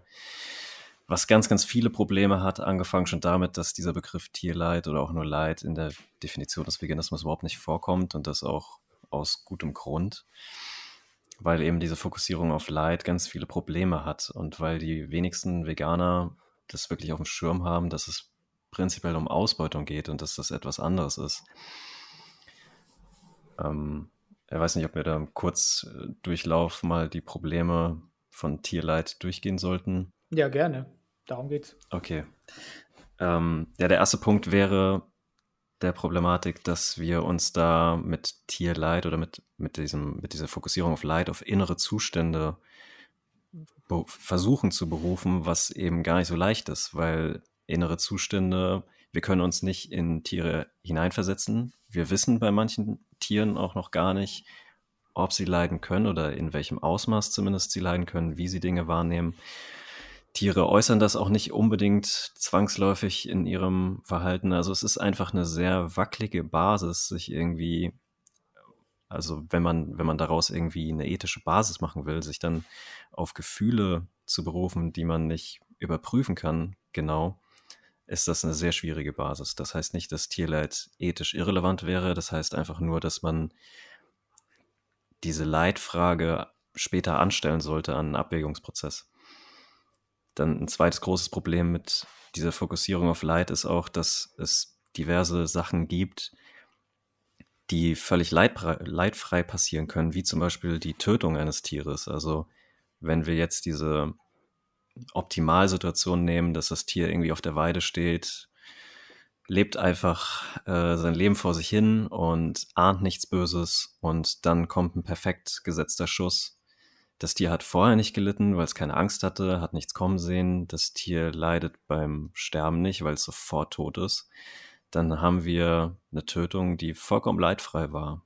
Und wenn wir jetzt sagen, es geht uns um Leidvermeidung, dann haben wir hier auf einmal ein großes Problem, weil wie argumentieren wir jetzt gegen diese völlig leidfreie Tötung? Also, und die allermeisten Veganer würden wohl sagen, dass das trotzdem etwas ist, was sie nicht unterstützen. Aber dann bräuchten sie irgendwie eine andere Argumentation dagegen. Das heißt, wir haben ja, Sachen, die, die auch völlig leidfrei sein können, ähm, die aber dann eben trotzdem Ausbeutung darstellen. Und ähm, ein weiterer Aspekt wäre noch, dass wir auch gar nicht zwangsläufig in allen Fällen wirklich Leid vermeiden. Also wenn wir jetzt zum Beispiel mit unseren Haustieren zum Tierarzt gehen, weil ja die operiert werden müssen oder sowas, dann wird das dem Tier auch Leid bereiten aber das nehmen wir auch in Kauf. Also es geht uns ja niemals um völlige Leidvermeidung. Völlige Leidvermeidung wäre letztendlich, dass wir irgendwie uns aus dem Leben nehmen müssten, weil wir immer irgendwie Leid äh, verursachen werden mit unserer Art und Weise, wie wir leben. Also auch pflanzliche Nahrungsmittel zum Beispiel ja, resultieren in viel Leid bei der Produktion. Ähm, also wir leben nicht leidfrei oder wir müssten sogar auch hingehen und die Tiere dann leidfrei töten, wenn es uns um maximale Leidvermeidung gehen würde, weil damit ist ausgeschlossen, dass da noch zukünftiges weiteres Leid verursacht wird für diese Tiere. Also es hat sehr ähm, abstruse Ausmaße, wenn es um maximale Leidvermeidung gehen würde. Ich habe da vorhin passend dazu ein schönes Bild oder einen Kommentar auch darunter bei Instagram gesehen. Und zwar war da dieser typische Vergleich Kuhmilch versus Mandelmilch. Und dann hat äh, eine Person drunter geschrieben, Kuhmilch 100% Tierleid und äh, Mandelmilch 0% Tierleid. Das ist ja genau die Problematik, die du gerade so schön erläutert hast. Ja, da kann sie ja mal die Tiere auf dem Acker fragen, die da irgendwie überrollt wurden bei der Produktion. Vor allen Dingen bei der Mandel haben wir ja sowieso dann auch mhm. nochmal eigentlich ohnehin schon ein kritischeres Thema, weil da ja auch so ein bisschen die Frage der Bestäuber ist. Ne? Aber ja, also ähm, Dominik, du hattest es schon angesprochen vorhin eben, dieser, diesen Begriff des Lebensinteresses. Mhm. Wir, wir, wir sollten nicht über Leid sprechen, klar, oder was heißt nicht primär über Leid sprechen. Klar, es ist auch wichtig, über Leid zu sprechen, aber ähm, so solche Begriffe wie Interesse, Bedürfnis, Begehren ähm, sind einfach essentiell, um diesen Abwägungsprozess, von dem ich vorhin schon gesprochen hatte, auch irgendwie durchlaufen zu können. Weil ähm, sonst wissen wir ja gar nicht, wie wir wirklich argumentieren sollen. Also was sagt ein, ein Veganer, wenn leidfreie Tötung eben möglich ist, so wie, so wie du gerade schon mit diesem Weidetier eben quasi beschrieben hast da müssen wir an die Interessen gehen. Da müssen wir sagen, okay, aber das, das Lebensinteresse wird verletzt, egal unter welchen Umständen. Das, das geschieht, es ist trotzdem ein verletztes Interesse und in dem Fall ungerechtfertigt, wenn wir das nicht brauchen.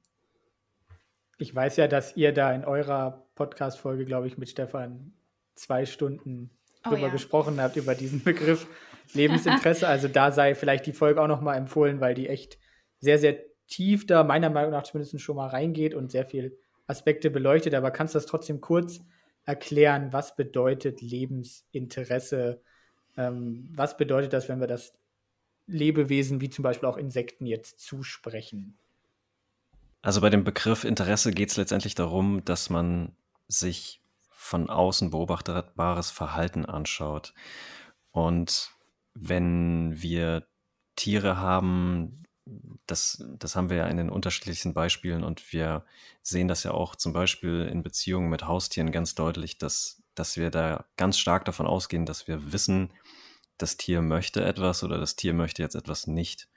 Also das ist ja für uns deutlich nachvollziehbarer, als uns irgendwie oder auf innere Zustände zu berufen. Und wenn wir schauen wollen, was sind ethisch relevante Punkte in so einem Abwägungsprozess, wenn jetzt zwei Interessen ja äh, aufeinandertreffen, die, ähm, die sich gegenseitig irgendwie verletzen würden, dann brauchen wir sinnvolle Marker, die wir heranziehen können, die aber für unsere Ethik eben ähm, ja möglichst konsistent sein sollten, auch mit dem, was wir zum Beispiel dann im humanen Kontext eben als gerecht betrachten. Und dass das nicht solche Sachen sein können wie Intelligenz zum Beispiel, zeigt ja schon, dass wir auch irgendwie Babys und Kleinkinder oder Menschen mit schweren geistigen Behinderungen, dass die natürlich trotzdem unseren völligen Schutz der Menschenrechte äh, genießen. Das heißt, es kann äh, zum Beispiel schon mal nicht Intelligenz sein, ähm, was da wirklich das ausschlaggebende Kriterium ist. Und äh, die Speziesgrenze ist letztendlich auch vollkommen willkürlich, genauso willkürlich wie dann eben auch eine Grenze nach Geschlecht wäre oder eine Grenze nach Hautfarbe oder eine Grenze nach Ethnie oder sonstiges, weil das eben keine Punkte sind, die in der Art und Weise eine ethische äh, Ungleichbehandlung rechtfertigen würden. Ja, und von, dem, von diesem beobachtbaren Verhalten ausgehend ähm, haben wir ja zum Beispiel auch solche etwas schwierigen Themen wie ähm, Insekten, und die Frage, ob eben Insekten auch ein, ein Lebensinteresse haben, so. Aber ähm, da gibt es eben dieses, auch dieses schöne Beispiel, wenn man einen Stein hochhebt und da sind Insekten drunter, die werden erstmal vor dir fliehen. Also das ist eigentlich relativ ähm, für, für den Beobachter erstmal irgendwie so relativ klar zu sehen, okay, die möchten jetzt nicht äh, in meiner Nähe sein, weil wahrscheinlich werde ich irgendwie als Risikofaktor oder als Gefahrenquelle erachtet, ja. Und ähm, da geht es eben dann teilweise auch darum, diesem, diesem, dieser ganzen Abwägung ein gewisses Wohlwollen zugrunde zu legen. Das bedeutet also zu sagen, ich überschätze jetzt erstmal auch ähm, meinen, meinen negativen Effekt auf dieses Lebewesen, ähm, weil ich ihm Wohlwollen zuschreibe, dass es eben auch dieses Interesse hat. Und ähm, davon ausgehend ist natürlich das Lebensinteresse erstmal auch das, das Schwerwiegendste, das wir verletzen können. Und deswegen ähm, gibt es innerhalb dieser veganen Definition ja auch tatsächlich die Möglichkeit, unser eigenes Lebensinteresse zu schützen und dann auch zu Ungunsten eben der Tiere sozusagen. Ähm, aber es gibt natürlich auch noch andere Interessen und ähm, da kann man dann immer so ein bisschen schauen, wenn man abwägt, ist das jetzt gerade ein Bedürfnis, um das es geht, oder ist es eher ein Begehren? Also nur mal so als Beispiel, wenn ich jetzt irgendwie ein, äh, ich, ich gehe essen und ähm, ich, ich möchte ein, auf, der, auf der Karte ist einmal ein veganes Gericht und dann, was weiß ich, ein, ein Steak. Und ähm, wenn ich sage, oh ja, Steak mag ich super gerne, bestelle ich mir jetzt, ähm, dann ist das mein, das ist ein Begehren. Also ich könnte mit dem veganen Menü quasi oder mit dem veganen Essen könnte ich genauso gut meinen Abend verbringen, äh, meinen Hunger stillen und so weiter und so fort. Ähm, aber ich habe halt vielleicht einfach eher Bock. So, das ist dann in, in keinster Weise notwendig, um mein Leben oder meine Gesundheit zu schützen. Auf der anderen Seite habe ich aber eben dieses andere Lebewesen, das Bedürfnisse hat ähm, und das eben auch dieses Interesse hat, ähm, weiterzuleben so wie ich es ihm eben, äh, sag ich mal, unterstelle, egal welches Lebewesen. Und ähm, dann äh, ist irgendwann innerhalb dieses Prozesses oder dieses, dieser, dieser kurzen Gedankenspirale eben der Punkt erreicht, wo ich sage, okay, ich bestelle das Vegane, weil ich mir da sicher sein kann, dass ich es eben, soweit ich es unter Kontrolle habe, ähm, die, auch diese Ausbeutung und diese Interessensverletzung eben vermeiden kann. Ich hm. glaube, was man hier betonen muss, ist, dass es eben darum geht, dieses Lebensinteresse zuzusprechen. Also wir können es nicht mit Gewissheit sagen, genauso wie wir es aber auch bei allen Menschen nicht mit Gewissheit sagen könnten. Ich meine, die meisten Menschen könnten uns das, also die könnten wir uns, äh, die könnten wir fragen und die könnten uns per Sprache sagen, dass sie ein Interesse haben, weiterzuleben, aber theoretisch können sie auch lügen. Also das hat auch wieder so Aspekte. Und wir können eben auch, ähm, ja, dann eben zum Beispiel Babys, Kleinkinder und sowas nicht wirklich fragen. Ähm, das ist auch ein zugesprochenes Lebensinteresse und es geht im Grunde darum, nach Konsistenz zu schauen, wenn wir allen Menschen dieses Lebensinteresse zusprechen. Was ziehen wir dann heran? Was soll die Rechtfertigung sein, das bei Tieren nicht zu tun? Weil diese Speziesgrenze, die kann es nicht sein, weil die ist völlig willkürlich. Also müsste man irgendwie irgendeinen Grund einen wirklich ethisch relevanten Grund nennen können, warum wir Tieren das Lebensinteresse nicht zusprechen sollten, wenn wir es allen Menschen zusprechen. Ansonsten wäre unser ethischer Gedankengang dort eben einfach inkonsistent. Das ist eine Konsistenzfrage. Ja. Ja, ein ganz wichtiges Kriterium der Ethik, soweit ich das verstanden habe. Ja. Ja. Mir fiel hier gerade bei den Ethik-Beispielen ähm, noch eine Sache aus meinem Alltag von vor ein paar Jahren ein. Wie würdet ihr den Fall Containern bewerten? Tierische Produkte aus dem Container. Ich glaube, ich habe die Frage auch schon mal bekommen und musste mich da auch schon mal ähm, verteidigen ähm, für die Begründung, dort tierische Produkte zu essen. Also das habe ich vor ein paar Jahren mal getan. Ähm, wie würdet ihr das Ganze bewerten? Vegan, ja oder nein? Das ist tatsächlich eine komplexe Frage, weil man kann jetzt natürlich erstmal davon ausgehen und sagen, okay, ähm, dadurch, dass ich jetzt irgendwie äh, Container oder auch, ich sag mal, beim, beim Food-Sharing äh, in irgendeiner Form da was Veganes bekomme, ich erzeuge keine Nachfrage am Markt. Also ich gehe nicht in den Supermarkt und bezahle dafür, sondern es ist irgendwo halt so eine zwischenmenschliche Geschichte, ne? Ähm, so unter der Hand. Und ähm, klar könnte man sagen, ja, dann ist das ja, dann ist da ja gar kein, gar kein negativer Effekt irgendwo. Äh, ich sende kein Signal am Markt, kein marktwirtschaftliches Signal, also ist das ja schon mal irgendwie legitimer. Ähm, man kann jetzt aber natürlich das Ganze auch noch ein bisschen weiterdenken. Also mal als Beispiel, äh, du rettest einen Karton mit sechs Eiern und ähm, kannst dir jetzt die Frage stellen, konsumiere ich diese Eier selbst? Mit dem Wissen, dass du ja als Veganer schon hast, dass dafür ausgebeutet wurde. Oder gibst du diese Eier an jemanden, von dem du weißt, dass derjenige sowieso noch Eier konsumiert und verhinderst damit, dass diese Person in den Supermarkt geht und einen Karton mit sechs Eiern kauft. Das wäre natürlich dann ein deutlich positiver Effekt, den du quasi, den, den du erzeugst, ja. Ähm, ein weiteres Problem an der Stelle ist auch, wenn du diese Eier selbst konsumierst, müsstest du eigentlich, um irgendwo konsistent zu bleiben, immer dazu, äh, immer dazu sagen, ja, dass es eigentlich ethisch nicht in Ordnung ist, weil dafür ausgebeutet wurde. Also potenziell hältst du damit ähm, nach außen irgendwo diese Annahme, dass es schon normal ist, Tiere auszubeuten oder solche Produkte zu verwenden, aufrecht unter Umständen den Menschen, die mit dir zusammen am Tisch sitzen und essen, gegenüber zum Beispiel. Ähm, das wären jetzt so meine, meine äh, Probleme, die ich persönlich damit hätte, tierische Produkte, ähm, zum Beispiel aus dem Foodsharing, selbst zu konsumieren. Ähm, aber wie gesagt, also es ist eher so eine, so eine Frage dessen, was sende ich damit aus und wo, wo kann ich meinen persönlichen Schaden vielleicht noch weiter verringern oder die Auswirkungen meines Handelns. Der springende Punkt an der Stelle ist ja, dass der Veganismus per Definition ein Anliegen ist, wo es um Ausbeutung und Grausamkeit geht. Was nicht heißt, dass das dass Tierethik da letztendlich endet. Also Veganismus ist eigentlich mehr so der Minimalrahmen, wirklich so das Unterste, was eigentlich notwendig wäre für ein gerechtes Handeln, was nicht heißt, dass es nicht noch Fragen gibt, die über den Veganismus hinausgehen, die dann tierethischer Natur sind.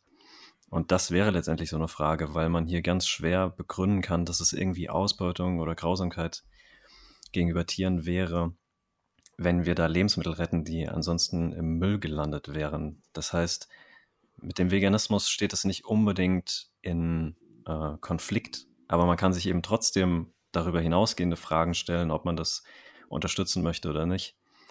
Was zum Beispiel, hm, ja, was zum Beispiel eine gute Verwertung wäre, wenn man das zum Beispiel Haustieren füttert, da hätten wir dann eben zum Beispiel ähm, ja, Punkte, wo das sehr schwer bis hin zu unmöglich sein kann, die irgendwie anderweitig zu ernähren.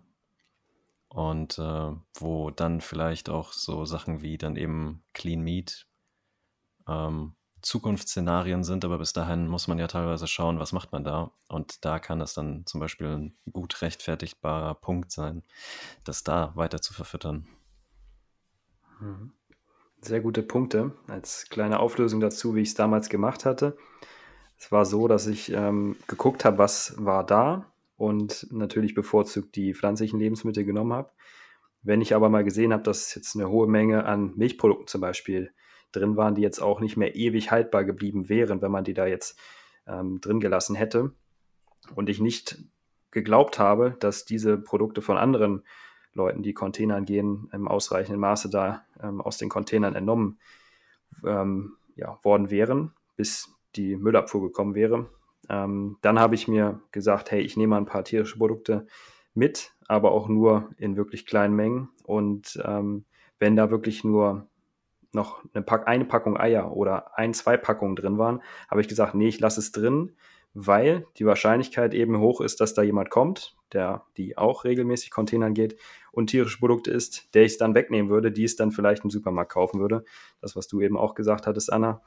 Aber ich verstehe auf jeden Fall auch die Punkte, die ihr jetzt genannt habt. Das ist, ähm, denke ich, eine Sache, über die man sich ähm, ja einfach auch nochmal tiefgründiger Gedanken machen sollte. Jetzt auch von dem Aspekt der Normalisierung so des Ganzen. Ne? Das, ähm, da muss man aufpassen, dass man sich dann auch nicht selber sabotiert und versucht, da sich einfach den Konsum tierischer Produkte zu rechtfertigen. Also die Frage habe ich mir auch in dem Zusammenhang gestellt. Aber vielleicht ist das ja für ähm, Zuhörende relevant, ähm, die sich auch mal eventuell die Frage stellen. Ja, ja, bestimmt. Also ich finde solche Fragen auch immer ganz spannend, so für mich selbst mal durchzudenken, wie würde ich selbst machen, ähm, wenn mir sowas mal in die Hände fällt, irgendwie mal wieder beim, beim Foodsharing.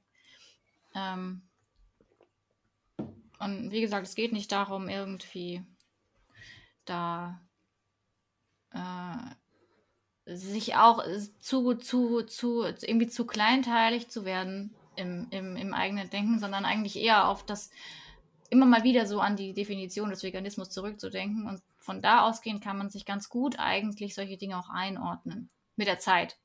Also anfangs hätte ich es überhaupt gar nicht gekonnt. Ich hätte gesagt, nein, es ist nicht vegan, fertig, Punkt aus. Ja. Ähm, ja. Aber die Welt ist komplex. Definitiv. Okay, habt ihr jetzt mhm. denn noch einen weiteren Ethikpunkt, über den ihr sprechen wollt? Oder wollen wir noch mal zu den Gesundheitsmythen gehen? Habt ihr da noch mal welche rausgesucht, die ja. euch sehr stören, weil die immer wieder kommen? Also wir haben, wir haben tatsächlich noch ein paar Punkte aufgeschrieben. Ähm, bei der Ethik gibt es einen, der geht ganz schnell. Ähm, mhm. Und zwar der Tierliebe-Punkt. Also es heißt ja ganz oft, äh, wer Tiere liebt, äh, der lebt vegan. Äh, und einmal ist Liebe ja genau wie Leid auch so ein innerer Zustand. Also ich, äh, wenn mir jemand sagt, er liebt mich, dann weiß ich auch immer noch nicht, ob, ob, ob das so ist, erstens. Und zweitens ähm, werden ja manchmal auch Dinge aus Liebe getan, die nicht gut für den anderen sind. Das bedeutet also, Liebe ist sowieso schon mal ein schwieriger Begriff. Und ähm, im weiteren Verlauf muss ich für mich sagen, ich liebe nicht alle Tiere. Also ich, ich, ich, ich definitiv nicht. ich finde manche Tiere äh, optisch äh, nicht besonders ansprechend. Ich möchte sie nicht in meinem Schlafzimmer haben, so. Ähm, so, so Stichwort irgendwie äh, Nosferatu-Spinne oder so, die sich gerade in Deutschland ja ausbreitet. Die, die möchte ich nicht bei mir haben und die liebe ich auch nicht. Aber ich, ähm, ich denke mir für mich, okay, das ist jetzt kein Grund, ihr Lebensinteresse zu äh, verletzen. Ja. Völlig ohne Liebe, sondern da sind wir eben wieder bei dieser Interessengeschichte, die wir, die wir schon hatten. Ich glaube, wenn ich alle Leute essen würde oder quälen würde oder ausbeuten würde, die ich nicht liebe, oh Gott. ne, das ja. würde man auch nicht sagen. Ja, ja nee, genau man kann eben auch ganz viele Menschen total ätzend finden, aber trotzdem dafür einstehen, dass sie gerecht behandelt werden. Absolut. Ja. Liebe kann ja vielleicht im Gegenteil sogar auch ein Grund für Ausbeutung sein. Wenn man jetzt mal an Haustiere zum Beispiel denkt, ist das ja für viele ein Grund zu sagen, ah, ich finde das Tier XY, die Maus, den Hamster, die Katze, was auch immer so süß. Deswegen kaufe ich mir sowas und befördere ja sogar damit die Ausbeutung. Ne? Also es wäre ja, ja. aus der Sicht auch nicht förderlich oder ja. im Sinne des Veganismus. Definitiv. So Stichwort Qualzucht oder auch eben Vermehrer. Ähm, da kann man aus Liebe ganz schnell ähm, ganz schlimme Dinge sogar unterstützen, ja. Mhm. Ja. Okay, dann machen wir noch die Gesundheitsmythen, würde ich sagen, als Abschluss. Mhm. ich, ich, weiß gar nicht, mit welchem wir da anfangen sollen. Alex, fang mal an. ähm, ja, ich hätte da zum Beispiel so diesen Mythos, was ja auch ganz oft gesagt wird, dass Tiere ja jetzt nur zum Beispiel B12 enthalten oder Tierprodukte nur B12 enthalten, weil das den Tieren ja auch zugefüttert wird. Die ganzen Tiere supplementieren quasi und dadurch supplementieren die Leute indirekt.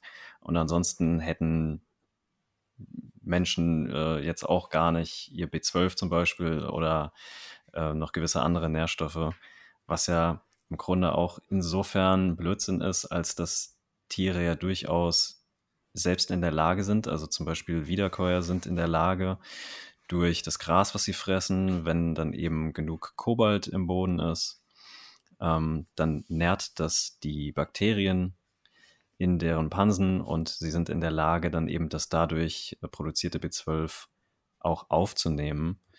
Das heißt, ganz viel Supplementierung findet ja auch nur deswegen statt, weil die Tiere falsch ernährt werden, weil die Tiere dann eben kein Gras zu füttern bekommen, sondern irgendwelches Kraftfutter, irgendwelchen Sojaschrot oder sowas. Ähm, das heißt, dass nur deswegen, weil dann den Tieren das auch alles supplementiert wird, die Nährstoffe da drin sind, ist so auch absolut nicht richtig, wenn man die Tiere vernünftig halten und vernünftig ernähren würde.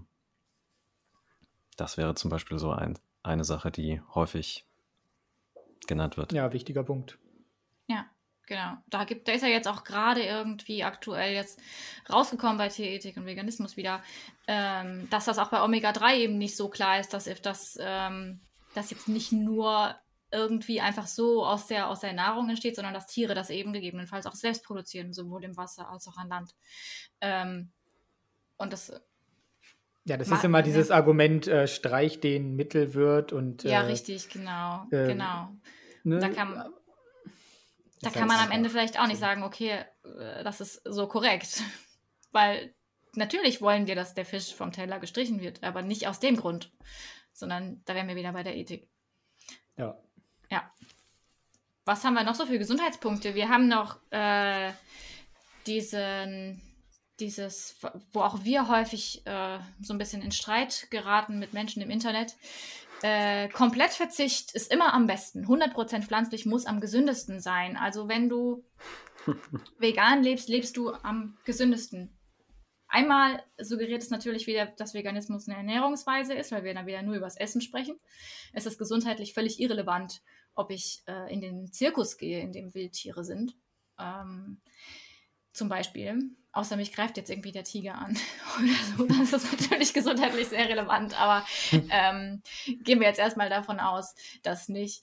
Ähm, und es, natürlich ist ein übermäßiger Konsum von zum Beispiel eben äh, sehr stark verarbeiteten Wurstwaren oder sowas nicht gesund. Also keine Frage. Aber ähm, es gibt erstens nicht die vegane Ernährung. Das heißt, also Pommes und Eis äh, und Schokolade und Gummibärchen, wir bekommen mittlerweile alles auch in veganer Form, womit wir uns langfristig gesundheitlich ruinieren können, wenn wir unsere Ernährung irgendwie nur daraus gestalten. Ähm, und auf der anderen Seite ist es auch so, dass selbst wenn wir ähm, eine ausgewogene Ernährung haben, und da ist irgendwie ein Ei in der Woche drin oder einmal die Woche Fisch oder sonst irgendwas in moderatem Maß einfach, dann ist das aus gesundheitlicher Sicht nicht, äh, nicht, nicht schlechter am Ende. Also das, das ist einfach, dafür gibt es gar keine Grundlage, das so zu sagen. Ähm, da wird dann ganz gern immer mal mit den Adventisten argumentiert, die ja da angeblich ähm, die geringste äh, Mortalität hatten über verschiedenste Gruppen hinweg, verschiedenste Krankheiten. Und da kommt es wohl auch hin und wieder mal vor, dass dann solche Tabellen unvollständig gezeigt werden, weil wir hm. auch in diesen Tabellen sehen, dass äh, zum Beispiel Pesco-Vegetarier, ähm, ich meine bei den Frauen vor allen Dingen, doch etwas besser abgeschnitten haben. Und ähm, das heißt jetzt auch nicht, lebt alle Pesco vegetarisch. so, weil äh, selbst das natürlich noch kein Beweis ist. Aber ähm, auch Ernährung ist einfach sehr, sehr komplex und Gesundheit im Allgemeinen ja, wird ja multifaktoriell beeinflusst und bedingt. Ähm, und deswegen ist vegan im Sinne von rein pflanzliche Ernährung nicht am gesündesten. Es wäre schön, wenn es so wäre. Ich würde mir dieses Argument mehr als alles andere wünschen, aber ähm, ich kann es nicht, nicht begründen. Und wenn man da eben mal drüber nachdenkt, so, dann erschließt sich das eigentlich auch auf mehreren Ebenen.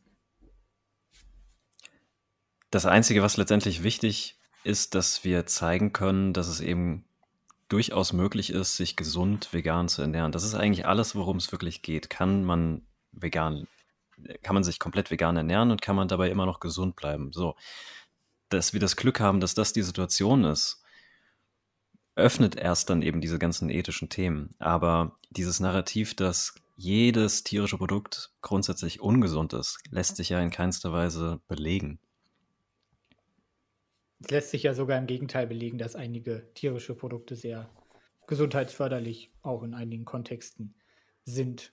Und was mir da immer noch ähm, erst letztlich dann halt klar geworden ist, ist, dass wir dann ja auch Tiere wieder irgendwie negativ darstellen, als ob ihre Inhaltsstoffe, ihre Bestandteile irgendwie uns krank machen. Ähm, das, das erzeugt ein ganz negatives Bild von Tieren ähm, da haben wir die Kuh als Klimasünder zum Beispiel, auch wenn wir über Umwelt widersprechen. Wir haben sie als Gesundheitskiller, wenn es dann darum geht, ja, Rindfleisch macht Krebs oder was auch immer.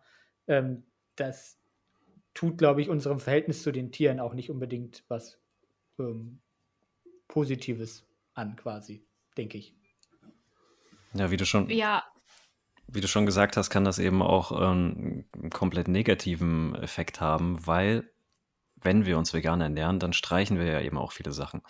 Und wir müssen dann auch wiederum schauen, dass wir diese Nährstoffe, die diese Lebensmittel sonst geliefert hätten, irgendwie anders reinbekommen. Und dann haben wir eben die Situation zum Beispiel mit B12, dass wir es zwingend supplementieren müssen, weil wir sonst keine Quelle haben. Und es gibt dann eben auch noch andere kritische Nährstoffe, wo man schauen müsste, wie kriegen wir die jetzt mit rein?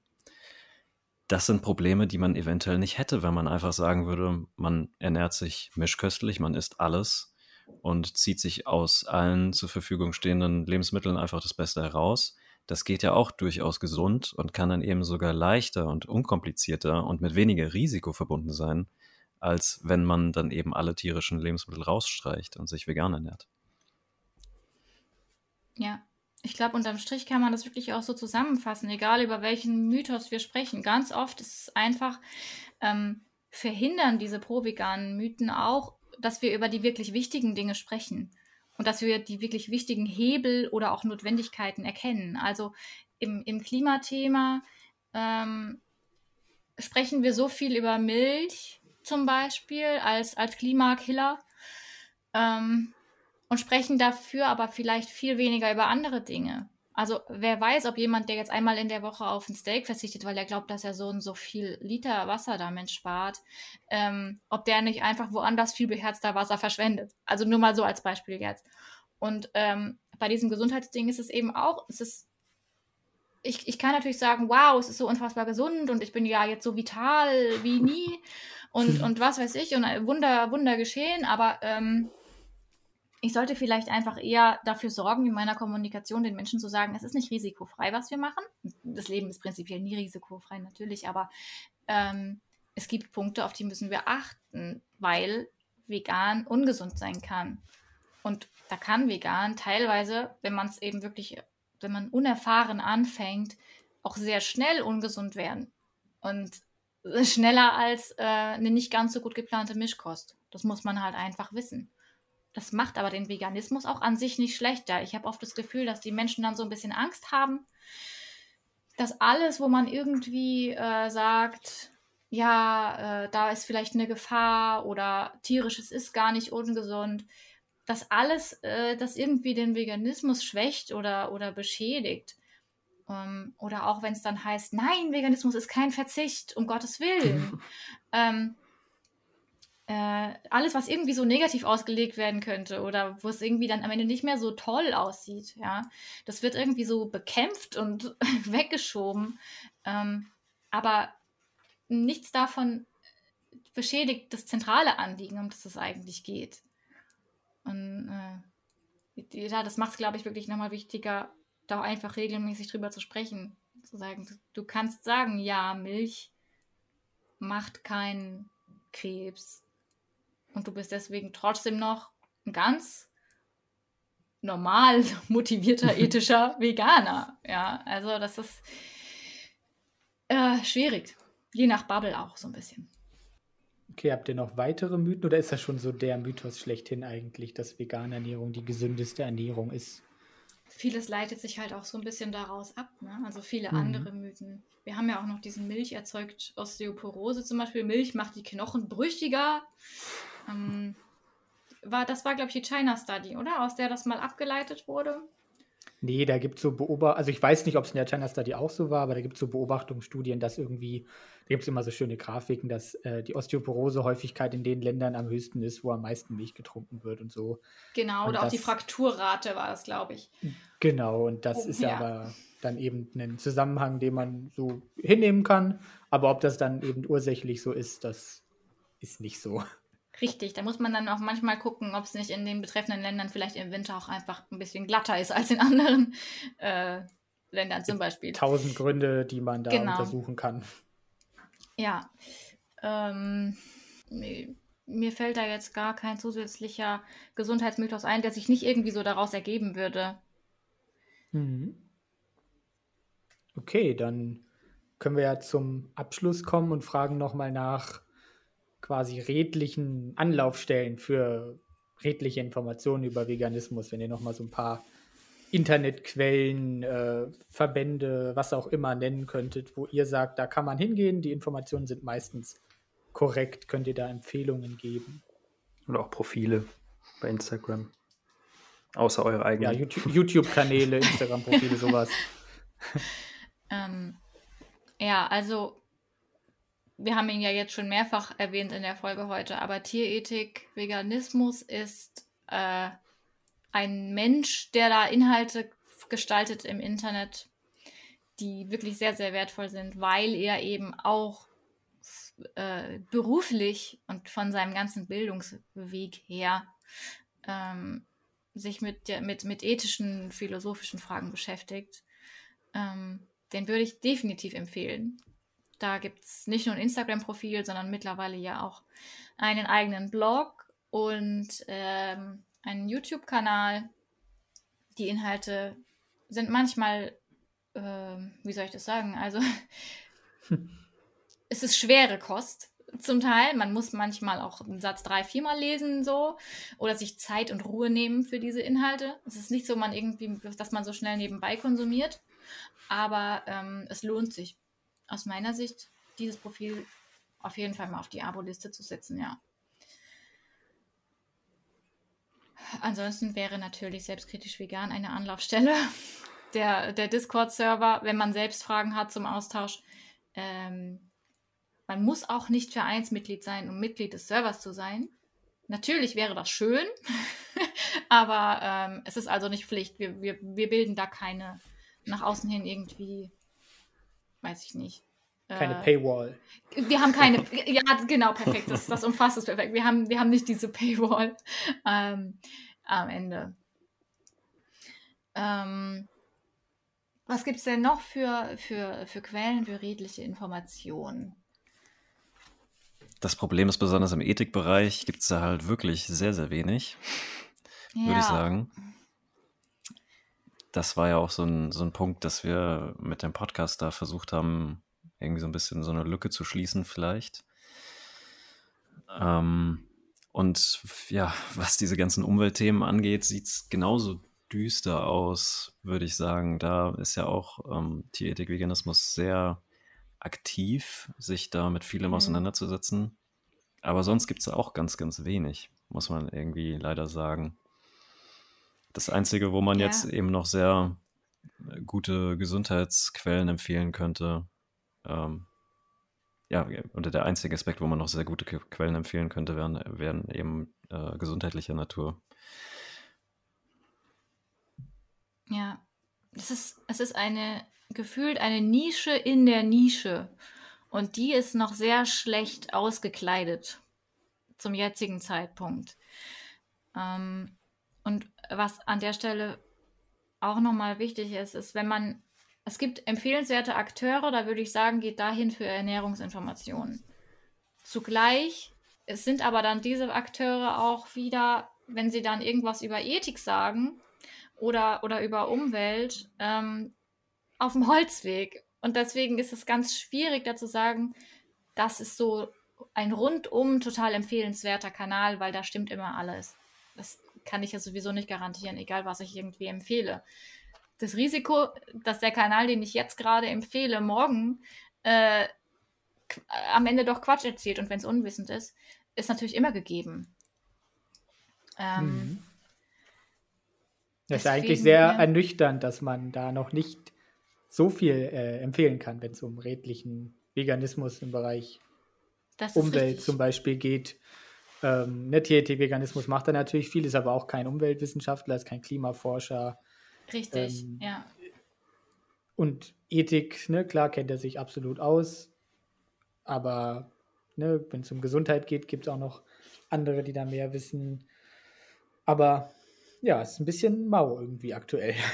Ja, ja, es ist, es ist ein bisschen mau. Und ich hoffe auch, das ist ähm, so eine zentrale Hoffnung auch bei dieser Vereinsgründung und allem, dass wir irgendwie Menschen mit Expertise in unterschiedlichen Bereichen zusammenziehen können unter unser Dach und mhm. davon ausgehend einfach gemeinsam ähm, für bessere Informationen stehen können. Weil niemand kann alles wissen, niemand soll alles wissen können.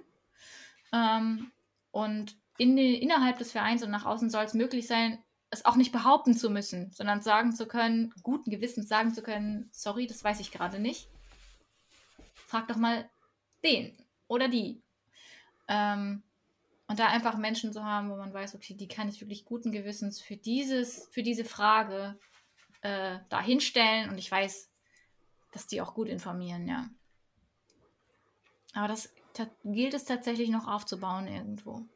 Aber ich, ich finde unser Fundament ja ganz gut so. Vielleicht stellt sich ja jetzt der eine oder andere so die Frage, aber was ist denn mit dem YouTuber oder mit dem oder mit dem?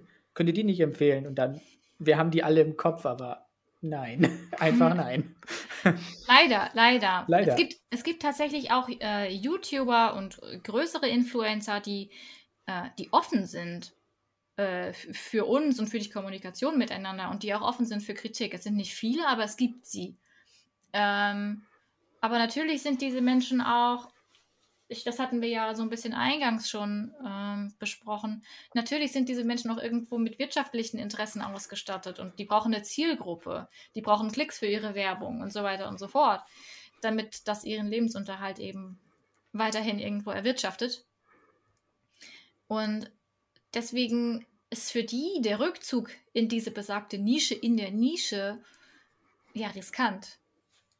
Hm. Und hm. ähm, deswegen ist es, glaube ich, äh, jetzt auch weder mein Instagram-Profil äh, noch Tierethik und Veganismus oder auch Alex und so weiter und so fort. Wir sind alle nicht auf ähm, Reichtum und Reichweite eingestellt, weil wir, glaube ich, schon relativ realistisch sehen, ähm, dass wir da eher eine, eine, eine, schwierige Position einnehmen, weil, weil uns keiner so richtig mag im ersten Moment, ja, weil, weil wir irgendwie unangenehm ähm, je nach Kontext natürlich sind, äh, in dem, was wir tun.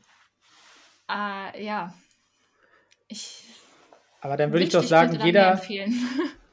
dann würde ich doch sagen, jeder, der jetzt hier zuhört und sagt, hey, redlicher Veganismus ist mir wichtig, dann kommt doch tatsächlich zu dem Verein und dann versuchen wir da irgendwie was äh, auf die Beine zu stellen und da was zu erreichen. Das ja, auf jeden Fall. Vielleicht die, die Möglichkeit für aktuell. Das wäre sehr schön. Wir planen auch wirklich, äh, dass man sich mal je nach Mitgliederzahl, dass wir uns regional treffen. Wir haben ein Mitgliedertreffen pro Jahr. Das nächste ist im April 2023. Da äh, treffen wir uns alle und man fühlt sich dann vielleicht auch einfach so ein bisschen weniger allein. Veganer fühlen sich ja prinzipiell schon manchmal allein, aber ich glaube, uns, uns weht da manchmal schon wirklich aus allen Richtungen irgendwie so ein eisiger Wind entgegen. Und was auch ganz wichtig jetzt irgendwie zum Mitnehmen für Leute, die zuhören, ist, man ist ja auch in keinster Weise verpflichtet, wenn man vegan wird, dass man dann jetzt irgendwelche Umweltthemen oder irgendwelche Gesundheitsthemen verbreiten muss auf seinen Social Media Profilen zum Beispiel. Man sollte vielleicht, ja. man sollte vielleicht eher zurückhaltend sein. Es gibt ja auch irgendwie so ein bisschen den Trend, dass ganz viele, die dann anfangen, sich zumindest vegan zu ernähren, dass sie dann irgendwie ähm, meinen, sie müssten jetzt noch einen Ernährungsberater oder sowas machen. Also es ist ja, es ist ja auf der einen Seite schön, wenn das auch dazu führen kann, dass man sich überhaupt mal mit Ernährung vernünftig auseinandersetzt.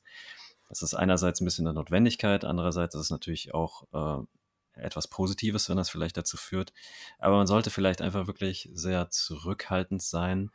Diese ethischen Aspekte des Veganismus sind noch relativ leicht aber selbst da sehen wir ja, dass, dass wir irgendwie überall mit diesem Tierleidbegriff äh, erschlagen werden, dass da noch Lücken herrschen. Aber da wären die Basics noch relativ leicht zu erlernen. Aber was jetzt irgendwie um, äh, Ernährungswissenschaften angeht oder Umweltwissenschaften angeht, Landwirtschaft angeht und sowas, das ist dermaßen komplex, dass man wirklich nicht glauben braucht, man folgt da jetzt so ein paar veganen Profilen und deren Infos sind es jetzt und das kann ich einfach alles so weiter verbreiten. Absolut. Das sieht man ja sogar auch bei uns. Also wir haben auf unserem Discord-Server und auch allgemein, wir stehen in Kontakt mit Menschen, die selbst Tierhaltung betreiben zum Beispiel. Die haben einen, einen, einen Hof mit dem Zentralzweck, Tiere auszubeuten. Und wir reden trotzdem miteinander weil diese Menschen Erfahrungswerte haben, die wir nie haben können. Die haben Insiderwissen und können dann sagen, aber wenn ihr das so seht, dann müsst ihr auch dies oder das beachten. Wir müssen auch mit denen sprechen, die überhaupt gar nicht unserer Meinung sind. Wir müssen mit denen sprechen, die komplett gegen uns sind. Wir müssen uns zumindest deren Stimmen anhören und deren Gegenargumente, weil auch da steckt manchmal eben Wahrheit drin. Zu glauben, dass jeder, der gegen uns ist, falsch liegt, ist einfach äh, nicht korrekt. Und da verpassen wir ganz, ganz viele Möglichkeiten, uns auch selbst und unsere eigene Argumentation zu verbessern. Wenn wir da einfach stumm schalten, blocken und nicht mehr zuhören. Ich glaube, da gehört einfach auch viel Charakterstärke zu, ne? sich das einzugestehen, dass man da viele Fehler vielleicht in der Vergangenheit gemacht hat und einfach auch offen zu sein für so eine Kritik, wo du jetzt das ähm, Landwirtsch- oder das Umweltargument auch nochmal aufgreifst. Kennst von mir auch ähm, aus der Familie, ähm, ist von mütterlicherseits da ähm, sind, die sind auch Landwirte und da habe ich mich auch ins Abseits navigiert mit meinen Aussagen bezüglich vegan, Gesundheit, Umwelt, ähm, was Ressourcenverbrauch und so weiter und so fort angeht. Ähm, und da ist es, glaube ich, ganz schwierig, ähm, wenn man eben aus der veganen Bubble so viele Infos hört und sich dann, ja, denen, die tatsächlich davon Ahnung haben, da dicht macht. Weil dann verspielt man sich's, dann hört man nicht mehr zu und da bauen sich dann Mauern auf, die ähm, gar nicht da sein müssten. Und das ist schade, denke ich. Ja, also genauso wie wir frustriert sind, wenn man uns nicht zuhört, wenn wir einen Punkt haben, dann ist unser Gegenüber frustriert, wenn wir ihm nicht zuhören, wenn er einen Punkt hat. Und ja, ich verstehe es emotional, dass man nicht zuhören möchte. Ich verstehe es emotional, dass man sagen möchte, dieser, diese Person ist äh, nicht gut in Anführungszeichen, weil sie Tieren irgendwas antut, was ich einfach nicht möchte, was ich nicht unterstützen will. Aber natürlich ist das auch wieder massiv unterkomplex. Also auch die Menschen, die Tierhaltung betreiben, mit denen ich in Austausch stehe, sind ganz liebe, tolle Menschen, tolle Eltern, interessiert und offen auch für meine Sichtweise. Und ähm, ich glaube einfach da auch so ein bisschen so einen wertschätzenden Aspekt einfließen zu lassen in die Kommunikation miteinander kann äh, hilfreich sein. Wenn man dann auch irgendwie aus dieser Wertschätzung heraus etwas klarer miteinander kommunizieren kann. Man kann dann vielleicht auch mal sagen, ich finde das, was du machst, nicht gut. Punkt. Ohne dass es irgendwie in Krach ausartet. Ich kann ja auch wertschätzend kommunizieren und trotzdem den ethischen Ernst auch kommunizieren und sagen so. Völlig, ja. Ne, du bist ein toller Mensch, aber das, was du da machst, hm, nicht so gut. Habt ihr abseits dieser, glaube ich, tollen Schlussworte noch irgendwas, was ihr unseren Zuhörenden mitgeben wollt als Take-Home-Message?